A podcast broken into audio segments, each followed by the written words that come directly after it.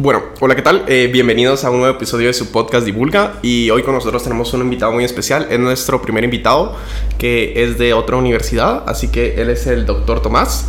Y él se graduó de la licenciatura de arqueología de la Universidad del Valle de Guatemala, sacó un doctorado en antropología en Estados Unidos. Y ahorita pues funge como director de la Escuela de Arqueología precisamente, así que bienvenido doctor Tomás, ¿cómo está? Mucho gusto David, gracias por la invitación, la verdad es que sí es un eh, un privilegio poder dirigirme a, a, todo el público general de Guatemala y de otros países para hablar de ciencia. Bueno, para iniciar, pues, eh, usted se graduó de arqueología, entonces, eh, bueno, yo personalmente no, no conozco a ningún arqueólogo, no tengo amigos, nada así. Es, es, entonces, yo lo que le quisiera preguntar es, ¿qué tan desarrollada cree que está la arqueología en Guatemala? Desde la perspectiva que yo tengo, siento que estamos como todavía un poco no mal, pero, o sea, no está desarrollada para todo el potencial que da el país en sí. O sea, somos un país donde debería de haber, o sea, un montón de arqueólogos y creo que la, la, o sea, la facultad o la escuela de arqueología está muy pequeña para todo el campo que hay aquí en Guatemala. Sí, es, es una ironía, David, porque académicamente eh, yo diría que el arqueólogo guatemalteco está a un nivel muy, muy alto. Ajá. Eh, eh, digamos, somos pocos pero bien preparados, eh, precisamente por los recursos que tiene Guatemala. O sea, eh, Guatemala es un laboratorio arqueológico perfecto, enorme, digamos. Entonces, eh, cualquier arqueólogo que estudie en un país como Guatemala ya tiene una gran ventaja, digamos, solo con el hecho de trabajar acá digamos que hay muchos arqueólogos que se gradúan en otros países eh, solamente en papel. Y vienen aquí a Guatemala, por ejemplo, a hacer la parte experimental. Exactamente. Eh, y vienen ya en programas de maestría o doctorado a hacer sus primeras, digamos, eh, prácticas, ¿verdad? O sea, se podría decir que aquí estamos como mucho más avanzados en experiencia que en otros países del primer mundo. Sí, sí. Y yo te digo porque me tocó ir a sacar un programa de posgrado a Estados Unidos. Y como puedes imaginar, yo iba, digamos, con ese miedo, ¿verdad? Con, con, esa expectativa de, de inferioridad. Para a ver si sabré, a ver si le llego a nivel. Sí, a ver cómo le hago para llegar al nivel. Ajá. Ya, digamos que dominando mejor el idioma y todo eso, me di cuenta de que estaba muy, muy arriba. Entonces, eh, y ese es, eh, digamos, yo eh, recomiendo a, mis graduados que salgan de Guatemala, que, mm, ya sea trabajar, pero más que todo estudiar, precisamente porque ese es el grado de confianza eh, que nos da y esa autoestima, digamos en el sentido que no, o sea, la verdad es de que eh, estamos en, un nivel de, digamos, de preparación muy bueno. ahora bien, eso por supuesto en la parte educativa. Ajá. Pero tenés toda la razón. Eh, lamentablemente, en Guatemala, eh, y no lo digo por la arqueología, todavía estamos luchando para que la ciencia no se mire como un gasto. Sí.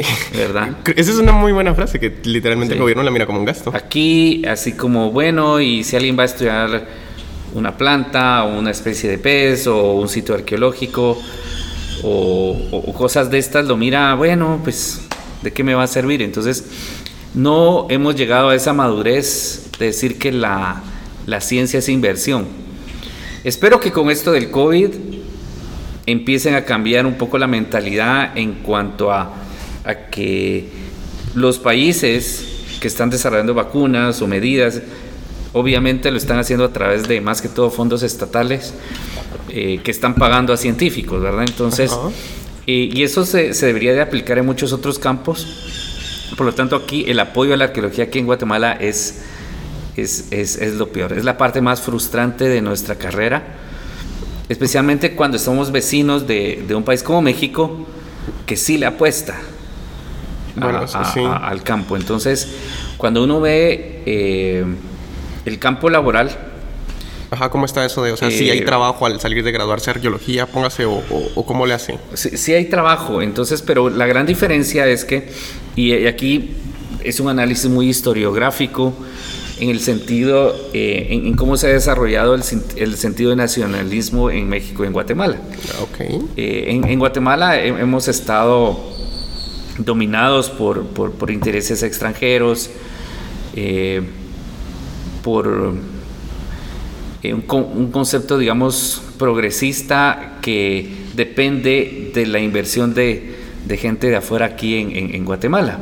Sí, esa es, la historia de nuestro país. Y lo platicábamos en otros episodios de que, o sea, Guatemala, bueno, las autoridades esperan de que la gente nos ayude a solucionar nuestros problemas, que todavía no, o sea, sienten que no somos capaces nosotros mismos de salir adelante. Sí, exactamente. Desde el momento en que nos convertimos en república, la idea es, bueno, traigamos extranjeros para que inviertan en Guatemala y solo así vamos a poder progresar. Ajá, es algo. Y, eso se enraizó mucho en Guatemala, mientras que en México, un país que eh, aceptó abiertamente su mestizaje, algo que aquí en Guatemala no ha pasado todavía.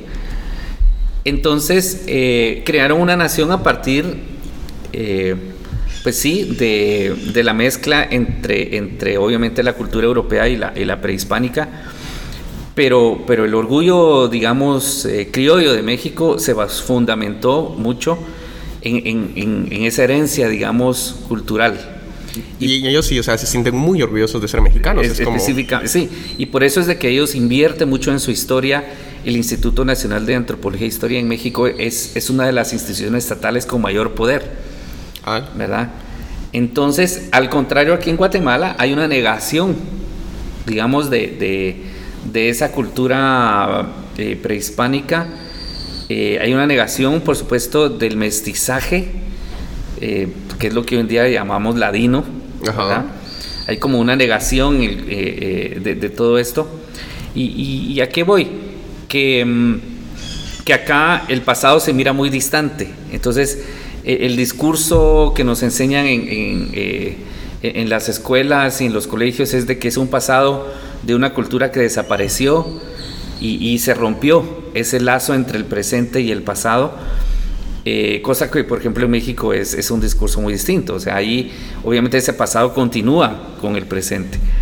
Y entonces, precisamente a inicios del siglo XX fue que se creó esa visión de, de país en la cual eh, había una, un desligamiento del pasado. Entonces lo miramos como un, un pasado muy... Al que no pertenecemos, por decirlo eh, Sí, es, es, es, un gran orgullo, pero de algo que... Que, que no es nuestro, que fue de... Que fue, sí. Entonces uno mira Tikal y qué bonito pero no hay una identificación directa con eso. Sí, y yo soy Tikal, por ejemplo. Sí, porque, ah, no, es que eso lo hicieron los mayas que se desaparecieron y entonces qué bonito que esté en Guatemala, pero pero saber, ¿verdad? Sí, y eso es bien interesante. Y leí como el, blog que usted tiene en la, prensa de, cómo explica de que, o sea, no es que los mayas sean esfumados, sino que solo simplemente fueron migraciones que está como bien documentado, pero la, cultura popular dice que no, pues que, de la nada todos se esfumaron y cosas así. Y, y, digamos cualquiera como nosotros dirá, bueno, yo, yo que tengo de maya, ¿verdad? Yo no hablo un idioma maya, ¿verdad? no, no me miro como un maya, y, pero la verdad es que tenemos una gran herencia. Nuestro, nuestro idioma, el guatemalteco, tiene muchas palabras mayas. Ajá, eso sí. La comida. ¿verdad? Solo el hecho que, coma, que la carne nosotros la comamos con tortilla y con chimol, eso es una herencia maya, digamos. Entonces eh, nos han enseñado que lo maya es, es, algo ya perdido, desaparecido, pero en realidad tenemos una herencia, por muy poca que sea, que nos distinga a los guatemaltecos de, de otra gente del mundo, que tiene que ver con lo maya. Sí, y también creo que como en la cultura popular decir como maya es hasta como algo despectivo, siento yo, ¿no? Que, que, mucha gente se lo toma como, ah, no, o sea, maya, es como... Yo, yo sí lo siento, que es como lo toma como una no sé, que es como algo despectivo, mientras que eso debería ser como la identidad propia, es como decirlo con orgullo y... Sí, es, es como una doble moral, ¿verdad? Ajá, exacto. Qué bueno los mayas, pero chish, ¿verdad? Ajá, es como, ay, que no, Tikal es nuestro, pero, pero no, yo no soy Tikal. Sí, sí. Entonces, digamos que, que, dentro de ese contexto, obviamente, eh, la arqueología es como, como un adorno, pero, pero no está visto como algo integral del país y ha sido difícil porque en realidad no hay una política eh, hacia, hacia eh, digamos, la identidad nacional y su relación con ese pasado prehispánico. No hay una política de ciencia, no hay una política, si no hay de ciencia en general, mucho menos hay una política hacia las ciencias sociales. Entonces, eh, el apoyo es, es, yo diría, ridículo, ¿verdad? El Ministerio de Cultura es el segundo ministerio con, con menos presupuesto de Guatemala. Ajá. Eh, y entonces, eh, ¿qué, qué se puede esperar? ¿verdad? Entonces no hay, digamos que una arqueología nacional Fuerte o institucional. institucional, digamos, notable, verdadera. Solamente hay dos proyectos nacionales. Eh, y, y entonces la arqueología en Guatemala eh, históricamente ha dependido del interés de otros países. Y, y eso es complicado, ¿no? Porque al final uno, uno quisiera como hacer sus propios proyectos y está atado al financiamiento de otros países. Exactamente. Entonces yo me atrevería a decir que el 80% de toda la arqueología en Guatemala viene de, de fondos eh, de fuera. Eso es un montón. Sí, si no es que más, ¿verdad? Pero y ahí, bueno, si quiere, para entrar en un tema, ahí, ¿cómo, cómo funciona eso? O sea, bueno, se hace arqueología acá y todo lo que se, se descubre, por decirlo así, ¿sí se queda en Guate o mucho de eso se pierde porque el financiamiento viene externamente? Bueno, aquí hay, aquí hay dos... eh, Es un tema un poco sensible, ¿no? Porque- de- de- depende depende Ajá. de qué estamos hablando. Eh, bueno, te voy a decir que, que gracias, eh, gracias a, a una ley, nosotros, digamos que te- tenemos un, un campo laboral eh, más o menos eh, estable, Ajá. y es que cualquier proyecto extranjero debe tener una contraparte nacional. Entonces, digamos, en otros países, eh, como, como El Salvador, por ejemplo, puede llegar un- un arqueólogo extranjero y trabajar por su cuenta. En cambio, aquí en Guatemala sí tiene que contratar a un director guatemalteco.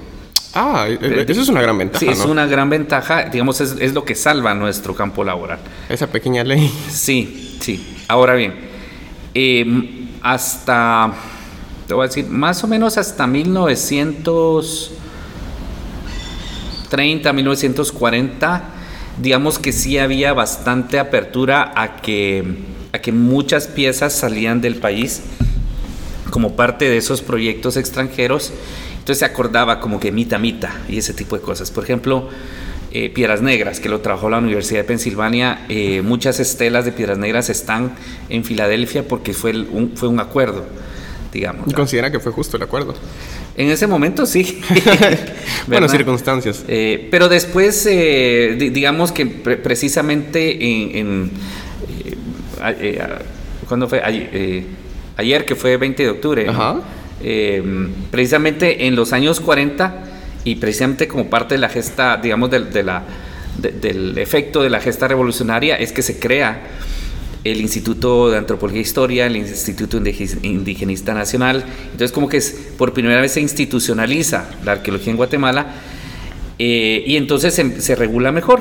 Y a partir más o menos de los años 40, digamos que ya no hay una salida de, de piezas así, Sí, grande. eh, digamos, legal, ¿verdad? Porque muchas de las piezas que salieron de Guatemala fue con el consentimiento del gobierno. Que es lo más triste, ¿no? Eh, sí, pero digamos que era, en el siglo XIX era, era, muy, era muy común, Wow. ¿verdad? Porque, digamos, eh, Francia saqueó todo Egipto, eh, eh, Inglaterra saqueó el Partenón. Era lo Grecia. normal en ese tiempo, dices Sí, eh, Alemania eh, también estaba saqueando Medio Oriente. Entonces, cuando vinieron los, los primeros exploradores de Estados Unidos, para, para Guatemala en ese tiempo era un gran orgullo que una pieza de Guatemala estuviera en uno de estos grandes museos, ¿verdad? E- Era la mentalidad de la época. Y de hecho, eh, el, el- el primer sitio, digamos, que fue investigado masivamente en Guatemala fue en, en la costa sur, en Alemania. Y- Ah. Y, entonces se llevaron al- alrededor de 35 o 40 esculturas a Alemania en 1888, más o menos. Y, y ahí están en Berlín, ¿verdad? Y salieron legalmente. Eh, y entonces eh, esa era la mentalidad del siglo XIX. En el siglo XX, pues eh, sí, eh, muchas de las piezas que eran resultado de investigación se fueron a algunas instituciones fuera de Guatemala, pero ya a partir de los años 40 y 50, especialmente cuando empieza el proyecto Tikal, digamos ya Guatemala como que toma cartas en el asunto y, y digamos que las piezas físicas se, se han quedado en Guatemala. Y usted decía que muchas habían salido de manera legal, pero hay, sigue habiendo un problema de salida de piezas de manera ilegal aquí en Guatemala. Eh, sí, sí, el saqueo siempre, siempre ha existido, pero ha reducido un poco porque más o menos a mediados de los años 90 eh, en países como Estados Unidos empezaron a prohibir a los museos que compraran piezas. Ah, eh, hace 15 años. Bueno, hace 25 años. Fue, muy poquito, ¿no? Porque, y crea que no hay, ahí se murió el mercado de... bueno, más o menos. Pero hay países que todavía lo, lo, promueven. Igual colecciones privadas siempre han de haber, sí. Entonces digamos que sí, pero cuando, y siempre lo he dicho, el mejor efecto fue cuando, eh, cuando se atacó la demanda de, objetos. Entonces cuando los museos ya no podían comprar entonces ahí se redujo bastante y es interesante porque antes de esos acuerdos es casi imposible recuperar las piezas. Porque para recuperarlo tiene que ser ilegal de donde salen y de donde entran. Ah, pero si es legal donde entra, pues. Entonces, eh, por eso es que Guatemala ha perdido muchos casos. Entonces, hay que demostrar que las piezas salieron después de esos acuerdos. Y eso es muy difícil. Pero bueno, ese es el caso de las piezas, digamos. Eh, ahora, el, eh, digamos, el gran debate es la información. ¿Por qué? ¿Cómo es la información? Porque, porque una cuestión es, es una pieza arqueológica, pero el valor de la pieza es qué podemos decir de ella. Ah, ok, ok, ok. Entonces, ¿quién es dueño de la información de un proyecto? ¿Verdad? Y eso es compartido. Ajá. Entonces, tanto la contraparte extranjera como la parte guatemalteca, digamos, son los dueños de esa información. Pero ¿quién tiene el recurso de publicarla? Ala, eso sí es como. ¿verdad? Sí, eso es un tema muy. ¿Y quién, quién tiene el recurso? Eh, los proyectos extranjeros. Porque ellos lo pagan. Entonces, la mayoría de la información de los proyectos de investigación en arqueología en Guatemala se publican fuera y en otros idiomas. Ala, es, o sea, ni siquiera nos queda como nuestro propio recurso de información aquí. Sí. Y. Pero, o sea, también me imagino que ponen como autores a los que a los directores de, acá claro, de Guatemala, sí, ¿no? Claro, entonces digamos que nosotros publicamos en, memorias de congresos aquí en Guatemala. pero, no, se puede publicar obviamente dos veces lo mismo. Entregamos reportes técnicos. Entonces la información técnicamente ahí está, en español, en Guatemala. Y casi que es como un requisito, digamos, publicarlo primero aquí en Guatemala. Pero cuando hablamos ya de la, de la divulgación masiva de la información... Del impacto de los artículos y Son revistas científicas en inglés, eh, libros editados en inglés y, y eso, ¿verdad? Y digamos que es simplemente porque nadie en Guatemala paga por publicar un libro de arqueología. Eso sí, sí, es cierto. Entonces, no solo no hay un apoyo estatal para tener proyectos nacionales, sino también no hay eh, una, eh, una plataforma también, ya sea estatal o, o digamos académica, que facilite la divulgación de la información científica. Pero vi que usted había publicado un libro de, eh, si quiere, aquí lo tengo, del calendario maya y sus orígenes del fin del mundo, ¿no? Sí, con fondos de AID. Ah, también fue. sí, e, en este caso, eh, digamos, la, el, el, el, proyecto eh, fue, fue, con fondos de AID y del BID y de una fundación guatemalteca también. Pero en este caso, digamos que el proyecto era un libro en español. Ajá, pero dicen, bueno, por lo que leí las reseñas, que había sido un éxito, que las ventas igual habían estado. Fue el único libro del tema publicado en español. Ah, bueno, sí, eso explica el éxito. Entonces, ni siquiera en México se publicó un, libro del tema 2012. En cambio, en Estados Unidos salieron como 20 libros, ¿verdad? y entonces ahí es donde, donde se mira ese desbalance. Eh, y hay otra cosa. El, arqueólogo guatemalteco, em, digamos que su preparación y su papel en los proyectos es como más técnico. ¿Cómo, cómo así más técnico? Eh, los, arqueólogos guatemaltecos en los proyectos se encargan más que todo eh, de, la parte, digamos, administrativa, logística y metodológica de los proyectos. No tanto de, excavación, si lo queremos decir así. De excavación, pero la, la, parte ya de interpretación de datos ah. hay un gran desbalance. ¿Por qué? ¿Porque, porque, no se quiere meter o porque no...? Porque los directores de proyectos, digamos que son, son ya profesionales que tienen plazas fijas. Ajá. Y, y allá en este, por, por, lo menos en Estados Unidos está esa política de publish or perish. O sea, o publica o, o, se va. O, te quedas. Eh, imagínate que así fuera aquí. Pues sería ideal, ¿no? Que por supuesto. O sea. o sea, habría mucha gente sin trabajo muy rápido, pero. exactamente, es el famoso 10-year track. Ajá. Que digamos, cuando, cuando un profesional en Estados Unidos está aplicando una plaza fija, tiene que publicar cierto, eh, eh, digamos, cierto perfil, idealmente un libro en un término entre 6 y 8 años. Sí, le da un plazo y si no, pues, o sea... Y cada 5 años hay una revisión de su producción científica. Entonces, digamos que, que ese es un sistema académico fuerte, digamos... eh, Exigente. exigente, eh, con incentivos.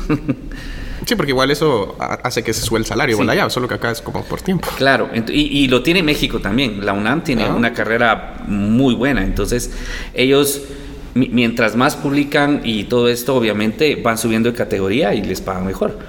Entonces, eh, con este sistema académico, entonces los directores generalmente extranjeros de los proyectos eh, están obligados a publicar. Ajá. ¿verdad?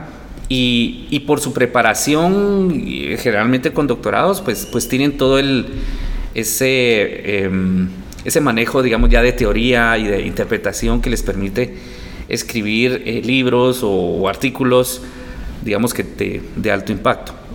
El arqueólogo guatemalteco se ha quedado en, una, en, una, en una posición un poco secundaria en ese sentido. Y somos pocos los que, digamos, incursionamos en ese tema de publicaciones e interpretaciones, a un mismo nivel que los arqueólogos extranjeros. Pero sí se podría, ¿no? Porque sí se sabe, o sea, sí se Por llega al nivel. Por supuesto, sí. Es la, como la falta de, de oportunidad, por decirlo así. Sí, y, y- y hasta que uno no sale, no tiene uno esa autoestima y esa confianza. De que yo estoy mejor que ellos. Ajá, O que- yo sé lo mismo. Sí, o que podemos escri- eh, escribir al mismo nivel. eh, y entonces es- siempre salimos como coautores, ¿verdad? Ajá. Eh, pero es muy raro que un autor guatemalteco sea primer autor y un... Sí, me imagino. O sea, sucede, pero es la minoría. Entonces- Rarísimo. Entonces, no sé si, si me entendés, hay una jerarquía ahí Ajá, de... en cuanto a la interpretación de datos. eh, y, y, por supuesto, un arqueólogo que tiene una licenciatura no es lo mismo que, que tu colega tenga un doctorado. Pero tampoco hay esa brecha como para incursionar en ese, en ese campo. Sí, entonces digamos que, que los arqueólogos guatemaltecos pues participamos en publicaciones, pero de otro tipo. Entonces, pero no tenemos los medios y diría yo la confianza Sí, eso de sí. publicar libros o de, o de publicar en revistas científicas, ¿verdad? Entonces eh, es, un- es cierta desventaja, ¿verdad? Eh, en, en lo personal, eh, pues eh, yo trabajo precisamente con, con un colega extranjero y eh, eh, por- lo menos nosotros es- nos miramos al mismo nivel. Y, y cuando nosotros publicamos, a veces él es primer autor, a veces yo. Así que depende quién trabaja más en el artículo, pero digamos que la Ajá, interpretación... es, es una relación justa, por decirlo Sí, así. y la interpretación sí es, sí es consensuada entre los dos. Podemos tener algún otro desacuerdo, pero, pero la idea es de que cuando sale una publicación, yo trabajo con el doctor Marcelo Canuto, eh, entonces es eh, Canuto y Barrientos o Barrientos y Canuto, digamos, es algo que, eh, que no siempre él va a ir primero, ¿verdad? Pero hay otros proyectos donde sí... Yo siempre primero. Lo, lo puedes ver como siempre el autor extranjero va primero, ¿verdad? Es, es no te digo, no quiero generalizar, pero es Es un problema real. es, es la mayoría de casos, ¿verdad? ¿Y qué pasa también? ¿Quién dado los fondos para los proyectos? Pero sí, eso también influye en quién va primero, ¿no? Eh, po- podría ser, ¿verdad? Entonces, eh, entonces digamos que es una, es una situación de desventaja. Que uno no puede como reclamar si, mira, yo te estoy dando todo el dinero, o sea, sin mí no podrías hacer nada. Sí, entonces digamos que es una desventaja para el arqueólogo guatemalteco que, como te digo, no es que no se pueda revertir, pero cuando no tienes apoyo económico, cuando no tienes ap- apoyo, digamos, de una academia, digamos, bien cimentada, Ujú. eh, es, es- es como nadar contracorriente. ¿verdad? Y, y esa es la parte frustrante de la arqueología porque los arqueólogos guatemaltecos conocemos muy bien el medio, digamos que eh, eh, somos muy buenos en campo, somos muy buenos interpretando, pero a la hora de gestionar proyectos siempre vamos a estar en desventaja, siempre. Y, eh, y no es la situación ideal, ¿verdad? Entonces, eh, mucha de la formación que, que yo estoy tratando de darle a mis estudiantes es esa preparación en cuanto a no graduarse para ser un empleado de un proyecto, sino graduarse para poder gestionar uno sus propios proyectos. Entonces, Sí, saber muy bien cuál es el, cuál es el mecanismo de solicitar fondos, saber muy bien cuál es el mecanismo para eh, negociar. Y desde la licenciatura salen con esa preparación. Estamos tratando, porque digamos, la, eh, nuestras carreras en Guatemala, eh, como, como arqueología, y creo que hay muchas otras carreras, van muy a lo científico. ¿verdad? Y, y a veces no nos preparan para salir a la calle. Eso sí es cierto, porque ¿en qué, clase te enseñan eso de cómo presentar un proyecto así a nivel internacional o qué poner y qué no poner? Es como... Sí, entonces digamos que eh, a veces nos quedamos en una zona de confort de, ah, bueno, como el, como el dinero viene de afuera, pues entonces yo solo me dedico a otra cosa. Y, yo, y entonces estoy tratando que, que mis estudiantes desde ya tengan esa inquietud de involucrarse en todos los aspectos del proyecto y que, y que en algún momento ellos puedan eh, solicitar sus, sus, propios fondos y crear sus proyectos y ser ellos las, los, los tomadores de decisiones, ¿verdad? Y, y, cuando no tienes un sistema nacional de ciencia, es difícil, ¿verdad? Porque aplicar un proyecto aquí a la, a la, a la Senacit es... Pero bueno, aplicar, pero que tengan proyectos. Sí, no, o sea... digamos, yo, yo, yo me alegré hace a principios del año pasado que la CONCIT eh, sacó por primera vez una convocatoria a proyectos arqueológicos. Ah, ¿Nunca había salido antes? Eh, lo abrieron el año pasado, apliqué y ese es el día que... que todavía estábamos esperando respuesta. No supe si pasó, si lo leyeron o no, o sea, eh, digamos que es un desastre, una informalidad que, que me confirma nuevamente la falta de seriedad. y a uno lo frustra, ¿no? También, ¿no? Por supuesto, entonces eh, en cambio, cuando aplicas a cualquier otra institución del mundo, el mismo día te confirman si recibieron o una solicitud, digamos, ¿verdad? Entonces, entonces hay una falta de, seriedad en cuanto a, la, al desarrollo de la ciencia en Guatemala. Y la arqueología es, eh, primero que solo con el hecho de ver si se considera o no una ciencia, solo con eso ya. Con que se plante esa pregunta ya es como, ya estamos, empezamos mal. Y, también es, es, irónico porque después te dicen que... Que el turismo cultural es la principal fuente de divisas. y, eso es acabar el punto donde quería quedar. O sea, si, no se le invierte, ¿cómo, cómo esperan que, cómo espera el país como generar turismo en esa, en ese fuerte? O sea, cómo está esa relación? Si no se invierte, ¿cómo se genera el turismo? O... Exactamente. Entonces, eh, Tikal, eh, Tikal, es el único sitio arqueológico que genera un nivel de ingresos aceptable.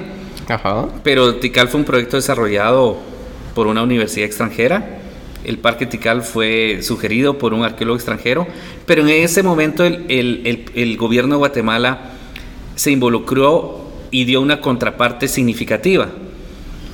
Y, le dio, eh, de hecho, en Tikal se formaron los primeros arqueólogos guatemaltecos.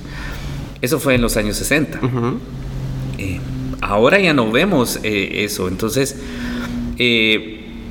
dejemos lo científico, lo académico, digamos lo utópico, si queremos lo idealista. O sea, y si, si el gobierno de Guatemala pensara en la arqueología ya en más términos económicos, estratégicos, financieros y, todo esto, de hecho que, uno mira qué, qué, poca visión y qué mal preparados están este, tipo de empresarios, porque no se dan cuenta que la generación de, eh, de turismo depende al 100%, especialmente el turismo arqueológico, que es donde Guatemala es depende en el 100% de nuestro trabajo. Sí. ¿Verdad? Y, entonces ellos quieren vender un producto, pero, pero no quieren invertir en desarrollarlo. Ajá, no ven como, el, no ven como todo el, paquete completo, porque lo ideal sería como desarrollar un proyecto así súper grande como ese y después de una vez traer el turismo. Entonces cuando ves un país como México, obviamente eh, hay un proyecto nacional donde le pagan a los arqueólogos, después de los arqueólogos vienen los arquitectos restauradores, entonces el arqueólogo investiga, vienen los, los eh, conservacionistas y los arquitectos, eh, después del trabajo de investigación eh, preparan el sitio para la visita y después viene la carretera y, todo el sistema financiero, entonces hay un proyecto de cinco años y cuando termine el proyecto de investigación lo abren al turismo, o sea, es, es toda una cadena. Aquí quieren abrir, quieren abrir un lugar al turismo sin que siquiera sepamos la fecha del sin lugar. Que, ajá, sin que se haya recolectado los datos arqueológicos, por ejemplo. Sí, entonces cuando uno mira los, muchos de los lugares que se promocionan en el INGUAT nunca han sido investigados. Y eso es algo preocupante, ¿no? Y, y hay sitios que han sido investigados durante 15 o 20 años que nunca se promocionan y, y, no está, digamos, en las listas de inversión. Entonces, digamos que hay una, hay un, eh, hay una desconexión total y es porque no miran la ciencia como un promotor de desarrollo. Y entonces, y se ha dado mucho que digamos muchos proyectos que, que hacemos arqueólogos guatemaltecos en conjunto con entidades extranjeras, pues tienen mucha, mucha relevancia eh, mediática. Entonces sale un documental de National Geographic, sale esto. Entonces digamos que eh, estos documentales no es la esencia del proyecto, pero es un producto. Es publicidad también. Es un, es un producto generado de, un- de- de una investigación seria. Eh, y todo se queda muy, ay, qué bonito, ¿verdad? y entonces eh, hay, hay- hay- falta mucho, falta mucho especialmente porque si no hay una estrategia nacional que vaya dirigida hacia el beneficio, y lo podemos ver esa transferencia de conocimiento, ¿verdad? Generado por la ciencia. Si no, si no está intercalado eso con un beneficio social, entonces nuevamente lo van a ver como gasto, ¿verdad? O sea, ay, qué bonito saber que los mayas vivieron ahí, pero Pero ¿cómo me sirve ese dato? pero de qué me así. sirve, ¿verdad? Entonces igual, como te digo, o sea, ah, vamos a estudiar en, en este bicho, en este insecto, ¿verdad? Y de qué me sirve eso a mí, ¿verdad? Entonces est- está como que muy desconectado. Y diría yo que los científicos también a veces nos encerramos mucho en nuestros nichos académicos, ¿verdad? Eh, en nuestras roscas así de, de, de científicos, a veces nos ponemos a discutir de la humanidad y arreglar el mundo en un congreso y de ahí no pasa, ¿verdad? Entonces, también es una zona de confort, creo yo, ¿verdad? Donde, donde también el arqueólogo, eh, pues eh, también muy idealista, eh, no se quiere también eh, meter en, en proyectos que, que van más allá de, de entregar un reporte técnico.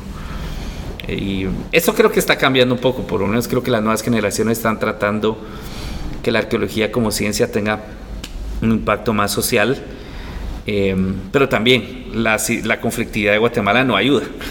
Y, y pongámosle, ¿qué, qué piensa del proyecto, precisamente en el proyecto que se quería hacer en el Mirador de Richard Hazen, de que quería pues, poner un hotel? Y, o sea, o sea, uno está en las dos partes, porque si uno lo escucha él hablar es como, no, pues sí, él, él- él lo vende así como súper bien, pero después está la otra parte de que no, o sea, ¿por qué no apoyas mejor los proyectos de conservación de acá? ¿O, o ¿Qué, qué Sí, piensa de bueno, eso? Es- es- eso fue una gran polémica, siento Ese yo. es el, el mejor ejemplo que hay ahorita para ver el poder que tiene un proyecto individual extranjero ante el Estado. Él quería invertir 120 millones de dólares, Sí. que es, es un platal. Sí. Y, y él eh, se le ocurrió pedir eh, esos fondos en- para el beneficio de Guatemala y el Estado de Guatemala no sabía nada. Ajá. Entonces, a ese nivel de cinismo hemos llegado, hemos llegado en el sentido que, que el Estado de Guatemala es aus- totalmente ausente en este tipo de cosas, ¿verdad? Porque debería ser el Estado de Guatemala el que debería decir si hay o no que invertir ahí. No es la decisión de una persona Que ni siquiera es guatemalteco. que ni siquiera es guatemalteco decir, bueno, eh, esos 100 bio- 120 millones tiene que invertirse aquí. Pero como él los va a conseguir a través de sus conectes con el Congreso, Ajá. entonces el Estado dice, bueno, como yo no tengo ese dinero y él lo va a traer, entonces que lo haga. Entonces es, es de veras una, una muestra de, de- De la falta de poder del Estado también, ¿no? en- de la autoridad. de- una falta de autoridad eh, en cuanto a que aquí el, lo- el- el patrimonio arqueológico se vende al mejor postor. Sí. O sea, no hay, digamos, un criterio en el, en el sentido, bueno, mire, eh, vamos a ver su proyecto de 120 millones y vamos a ver si conviene o no conviene. Y le avisamos. Y le avisamos, ¿verdad? No, simplemente así como, miren, como esto es bueno para el país, lo tienen que aceptar, ¿verdad? Y entonces, eh, eh, sí, e- ese es el problema de esos proyectos. Y, y yo digo, bueno, en realidad cada, cada director de proyecto en Guatemala es libre de gestionar fondos como quiera y donde quiera, ¿verdad? Y entonces, si, si es una petrolera, si es la palma africana la que te da fondos a los proyectos, aquí nadie, nadie dice nada. Ah, como es dinero, pues no importa. Sí, es Va. cierto. Ok, digamos que es complicado. ¿verdad? Pero cuando la mitad de esos 120 millones va a ser de un préstamo que vamos a pagar todos los guatemaltecos, Ahí ya se pone como, ah, o entonces sea, ahí así como, bueno, yo creo que... no es tan de gratis. Eh, Sí, eh, deberíamos de opinar todos, ¿verdad? Y se supone que para eso está el gobierno, para representar a, a la población. Pero le, le dan una, una eh, em, como una, Vía libre, ok. sí, ¿no? una vía libre, ¿verdad? Y, eso es lo que es frustrante, ¿verdad? Y, ya quisiera que, que, vaya a un país como México a ver si, si no tiene que pasar por una serie de, de instituciones gubernamentales antes de siquiera eh, venir a decir que, que, lo va a hacer, ¿verdad? Y ese es uno de sus grandes problemas, que él dijo México y Guatemala. Entonces, eh, y, y, hay un, y hay un gran problema con ese proyecto porque es un proyecto que se ha vendido muy bien, pero eh, lo hace a través de la tergiversación de datos científicos. Porque, ¿En qué sentido? Porque se vende que la pirámide de Dante del Mirador es la más grande del mundo y todo eso, y está ah, científica, que, científicamente que no. comprobado que no. Entonces, digamos que también hay una falta ahí de ética de, bueno, profesional, sí. en el sentido de que si no es la pirámide más grande del mundo y, y eres un doctorado, y tienes un doctorado en arqueología, antropología, eh, no puedes simplemente... Como venderlo justamente, o sea, venderlo mentir al respecto, sí. ¿verdad? Eh, pe, entonces ahí es cuando yo digo que entonces ya el conocimiento, el patrimonio, entonces ya es como una mercancía. Okay. Sí, entonces es lo mismo que el programa de, de Ancient Aliens, de alienígenas ancestrales. Ajá, sí. O sea, por supuesto que, que es una serie que lleva nueve temporadas y genera mucho dinero. Entonces, enormemente. Hablemos de los alienígenas en, en, Guatemala y generamos dinero para proyectos, o sea... Y, y eso sería como pseudoarqueología, ¿no? Es o sea, pseudociencia. Es, ajá, sí. no es como... Literalmente es una... Y tal vez sería, bueno, háganlo así y después juntamos fondos y hacemos ciencia de verdad, pero no, literalmente es puro... es para lucrar. Sí, entonces, si, si, si mi objetivo es... Si, si mi fin no justifica los medios, muy maquiavélico. Sí. Entonces juntemos dinero para conservar el PT, no importa cómo lo hagamos, de dónde venga el dinero, ¿verdad? Entonces yo, yo lo veo así. Entonces, pues sí, o sea... Pero usted qué piensa? ¿Cree que sí? O sea, sí sería bueno hacerlo o cree que no? ¿O cree que simplemente no es como la forma correcta de hacerlo? No es la forma correcta de hacerlo. Eh, a, aparte que, que eso es una inversión solamente para un área específica. Sí. No es para toda la reserva de la biosfera Ajá, maya. es, Entonces, es para un pedacito. Eh, y aparte que, que, no hay ningún este, no hay ningún estudio técnico que, que, que, que, le dé sustento a esa propuesta. O sea, todavía la propuesta solo está así como en papel, no, no, sí. no se hizo, no hay como un trabajo de campo que la respalde. No, y como dijo Richard Hansen en, una, en la famosa entrevista de Vice, sí. una parte que, que Vice no publicó, pero que, que en Twitter pusieron toda la entrevista. Él dijo, miren, yo no necesito estudios técnicos, mi sentido común es suficiente. Ah, eso, sí, eso no está en el video que yo hice, lo sí. juro que no. Así lo dijo. Yo tengo 40 años de trabajar acá, mi sentido común es suficiente. Los estudios técnicos que vengan después. ¿Verdad? Eh, entonces, eso no es ciencia. Para mí eso es populismo. ¿verdad? Porque es decir, eh, miren, eh, yo voy a salvar el Petén, denme el dinero, yo lo hago. Y que no nadie tengo, opine. No tengo que explicarles cómo lo voy a hacer. Sí, porque es mi dinero, o sea. Sí, entonces, eh, para mí las cosas no se hacen así. Para mí, eh, desde un punto de vista, digamos, de, de, ciencias sociales, esto tiene que estar consensuado, tiene que estar, y desde, desde un punto de vista más científico, tiene que estar bien respaldado, ¿verdad? Porque hay un doble discurso. Dice, no, es que yo voy a salvar esa área con turismo sostenible. ¿verdad? Ajá. Pero si su, su, su, turismo sostenible es meter 300 mil visitantes al año en esa área, lo cual va a acabar con la biodiversidad del lugar, entonces ya no es sostenible. Entonces hay un doble discurso en el cual se vende un proyecto bajo un concepto de sostenibilidad, pero lo que se espera del proyecto, que son ingresos de billones de dólares, van de acuerdo con proyecto de turismo masivo. Uh, Entonces, para mí, el área del Mirador, que es, digamos, el área mejor protegida de Ajá, Guatemala es... ahorita, no necesita turismo masivo. ¿Verdad? Entonces, hay un gran problema ahí eh, que no es de buena voluntad, sino es simplemente, como decís, de hacer las cosas bien. ¿verdad? Y entonces, y, y, y, lo que duele también es que para poder promover o vender ese, ese proyecto, eh, entonces eh, sea información falsa que le quita legitimidad al proyecto también. Le, ¿no? le, quita mucha legitimidad, ¿verdad? Y entonces el área que él denomina como cuenca, en realidad, todos los geógrafos guatemaltecos y yo diría el 95% de todos los geógrafos internacionales dicen eso no es una cuenca hidrográfica. Pero él dice que hay un nuevo tipo de cuenca que solo ahí existe. ¿verdad? Bueno, es una, es una forma de salir de él. Entonces, pero el conocimiento científico no, no, se basa en lo que, no se basa en lo que una persona dice, se basa en un consenso. Exacto. de expertos. Sino cada quien diría su propia verdad. Sí, y entonces por eso es que, que, Richard Hansen no ha publicado un solo artículo en, en, eh, de revisión de pares en los últimos 25 años. O sea, solo... Sí, y eso es súper preocupante, ¿no? Porque entonces él no publica donde alguien más va a opinar, sino simplemente publica donde... Él publicó un libro editado por él. Ajá. Pero lo gracioso es más común que pase, ¿no? Que al final nadie te lo revisa, ¿no? Exactamente, o sea, entonces... Es como el fin de publicar un libro, es como lo que uno, lo que uno piensa lo publica, pero en los artículos se supone que el artículo, el fin de un artículo es que se revise por pares. Sí. Para que, ah, bueno, mira, alguien que también sabe como tú, pues no opina esto, o sea... Sí, o sea, y eso es lo que hemos criticado, o sea, los, los conceptos en los cuales se fundamentan muchas de sus, de, sus eh, aseveraciones públicas no han tenido un proceso de validación científica eh, formal. ¿verdad? Eh, entonces dice, es que es una cuenca porque lo dijo un consultor al que, al que yo le pagué en que publicó un reporte que nadie lo ha, que nadie lo ha visto. Y entonces él solo cita un párrafo de un reporte, ¿verdad? Entonces, no es, eh, digamos, No, hay una política de, de, manejo abierto de datos, ¿verdad? Eh, no, hay, no ha habido una validación de pares de, de muchas de sus investigaciones.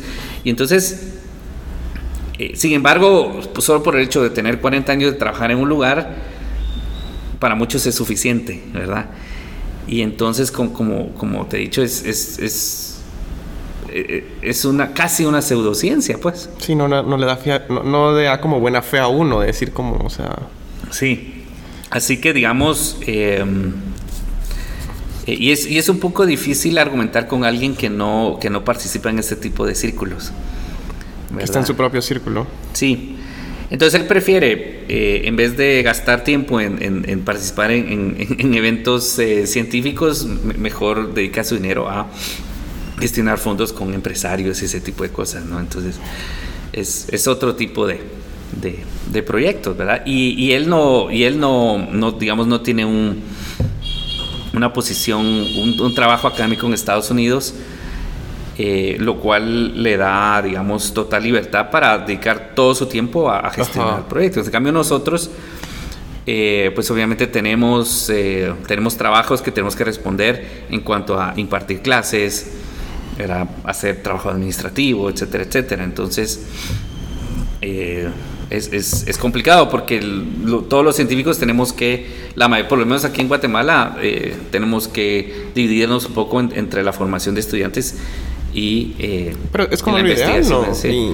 Sí, sí. Y, y igual lo, decía de que es como o sea no para él no había un investigador que no diera docencia ni un docente que no hiciera investigación. Sí es como sí sí. lo que se complementa no sí así que eh, pues pues bueno verdad entonces yo creo que esto del mirador refleja la debilidad digamos institucional que hay en Guatemala para eh, para generar conocimiento científico, pero también para regular la, creación de megaproyectos. Porque... Que todavía somos como bien manipulables por un país grande y de primer mundo. Sí, sí. Eh, y, digamos, yo no digo que, sea malo eh, pedir fondos o, recibir fondos de otro país, eso lo hemos tenido durante años. Pero creo que tenemos que dar condiciones para, eh, para esos em, para esos fondos, ¿verdad? No solamente porque es regalado, nosotros vamos a decir hagan lo que quieran, ¿verdad? Sí, es. Y, eso es lo que es lo que parece cuando uno mira estas cosas, ¿verdad? Ah, bueno, como son 60 millones, pues eh, prestemos otros 60 y, démoselo a alguien ahí que, haga lo que le parece que está bien. ¿verdad? Y también es bien triste ver cómo, cómo de fácil se consiguen, o no, no como de fácil, pero cómo otro país sí le da la importancia para darle 60 millones de dólares a alguien para un proyecto. Sí, eh, sí, y, o sea, el problema es que es a nivel individual, no es una gestión que diga, bueno, eh, llegamos a un consenso de, que esto es lo que se, necesita. Y yo trabajé en, el, en la actualización del Plan Maestro de la Reserva, que se publicó hace cinco años, y es un documento de 600 páginas donde se dice más o menos qué es lo que necesita esa área. Y esta propuesta simplemente hizo caso omiso de, ¿verdad? Entonces fue, fue un trabajo que consensuamos el, eh, las ideas de 100 personas, eh, ONGs, instituciones. Es un trabajo bien, bien global, por decirlo así. Es un plan maestro, ¿verdad? Pero mm, simplemente no, ¿verdad? Mi sentido común es mejor que eso, ¿verdad? Pero, y bueno, y, cambiando un poco de tema, también algo que, y también que no se le da como la importancia es la astroarqueología aquí en Guatemala, ¿no? ¿Cómo, está ese campo desarrollado aquí? Eh, de la astronomía y arqueología. Ah, pues eso es, es, es, un campo... ¿O cree que todavía no está como muy explorado? Todavía no hay como ese match entre... entre... Eh, está muy, muy en pañales todavía.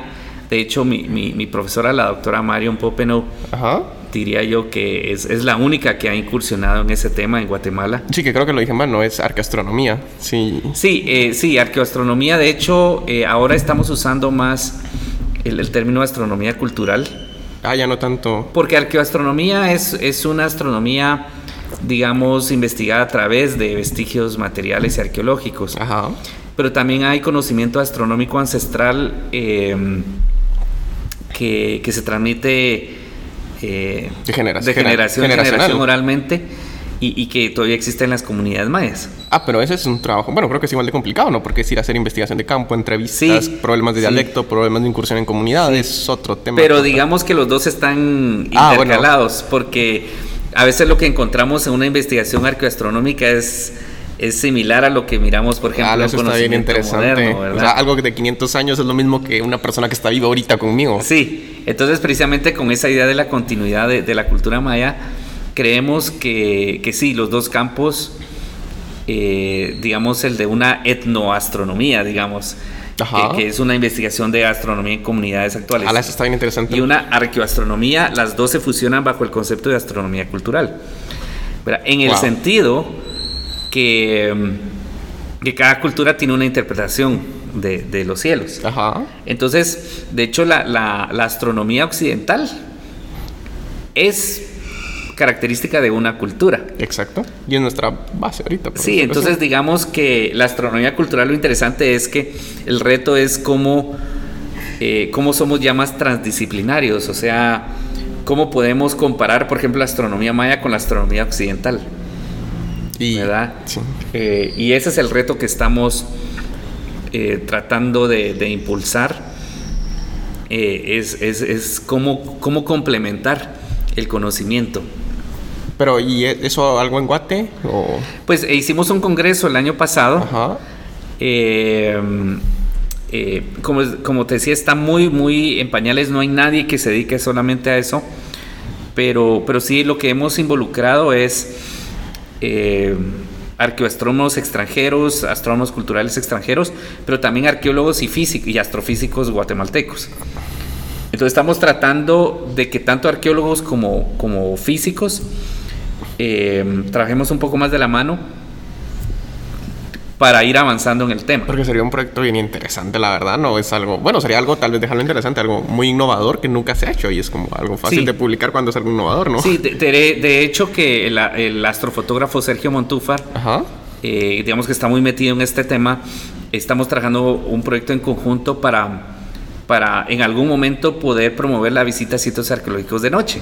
Es que eso es como el fin de todo, ¿no? Y, y, al menos aquí algo bien frustrante que yo he sentido de ir en la ciudad es que uno sale en la noche y, ya no, se ven las Pero es que es súper frustrante porque yo hice match de eso hasta como hace tres años, o sea, hasta como los 21 años me di cuenta de lo feo que es vivir en la ciudad porque fui a Jalapa y vi el cielo y era un cielo que en mi vida había visto. O sea, y es o sea, fue súper impresionante ver la cantidad. Yo nunca había visto tantas estrellas y creo que es algo... Sí, ver la Vía Láctea, ver un planeta. Ajá, pero es algo que... Ah, sí.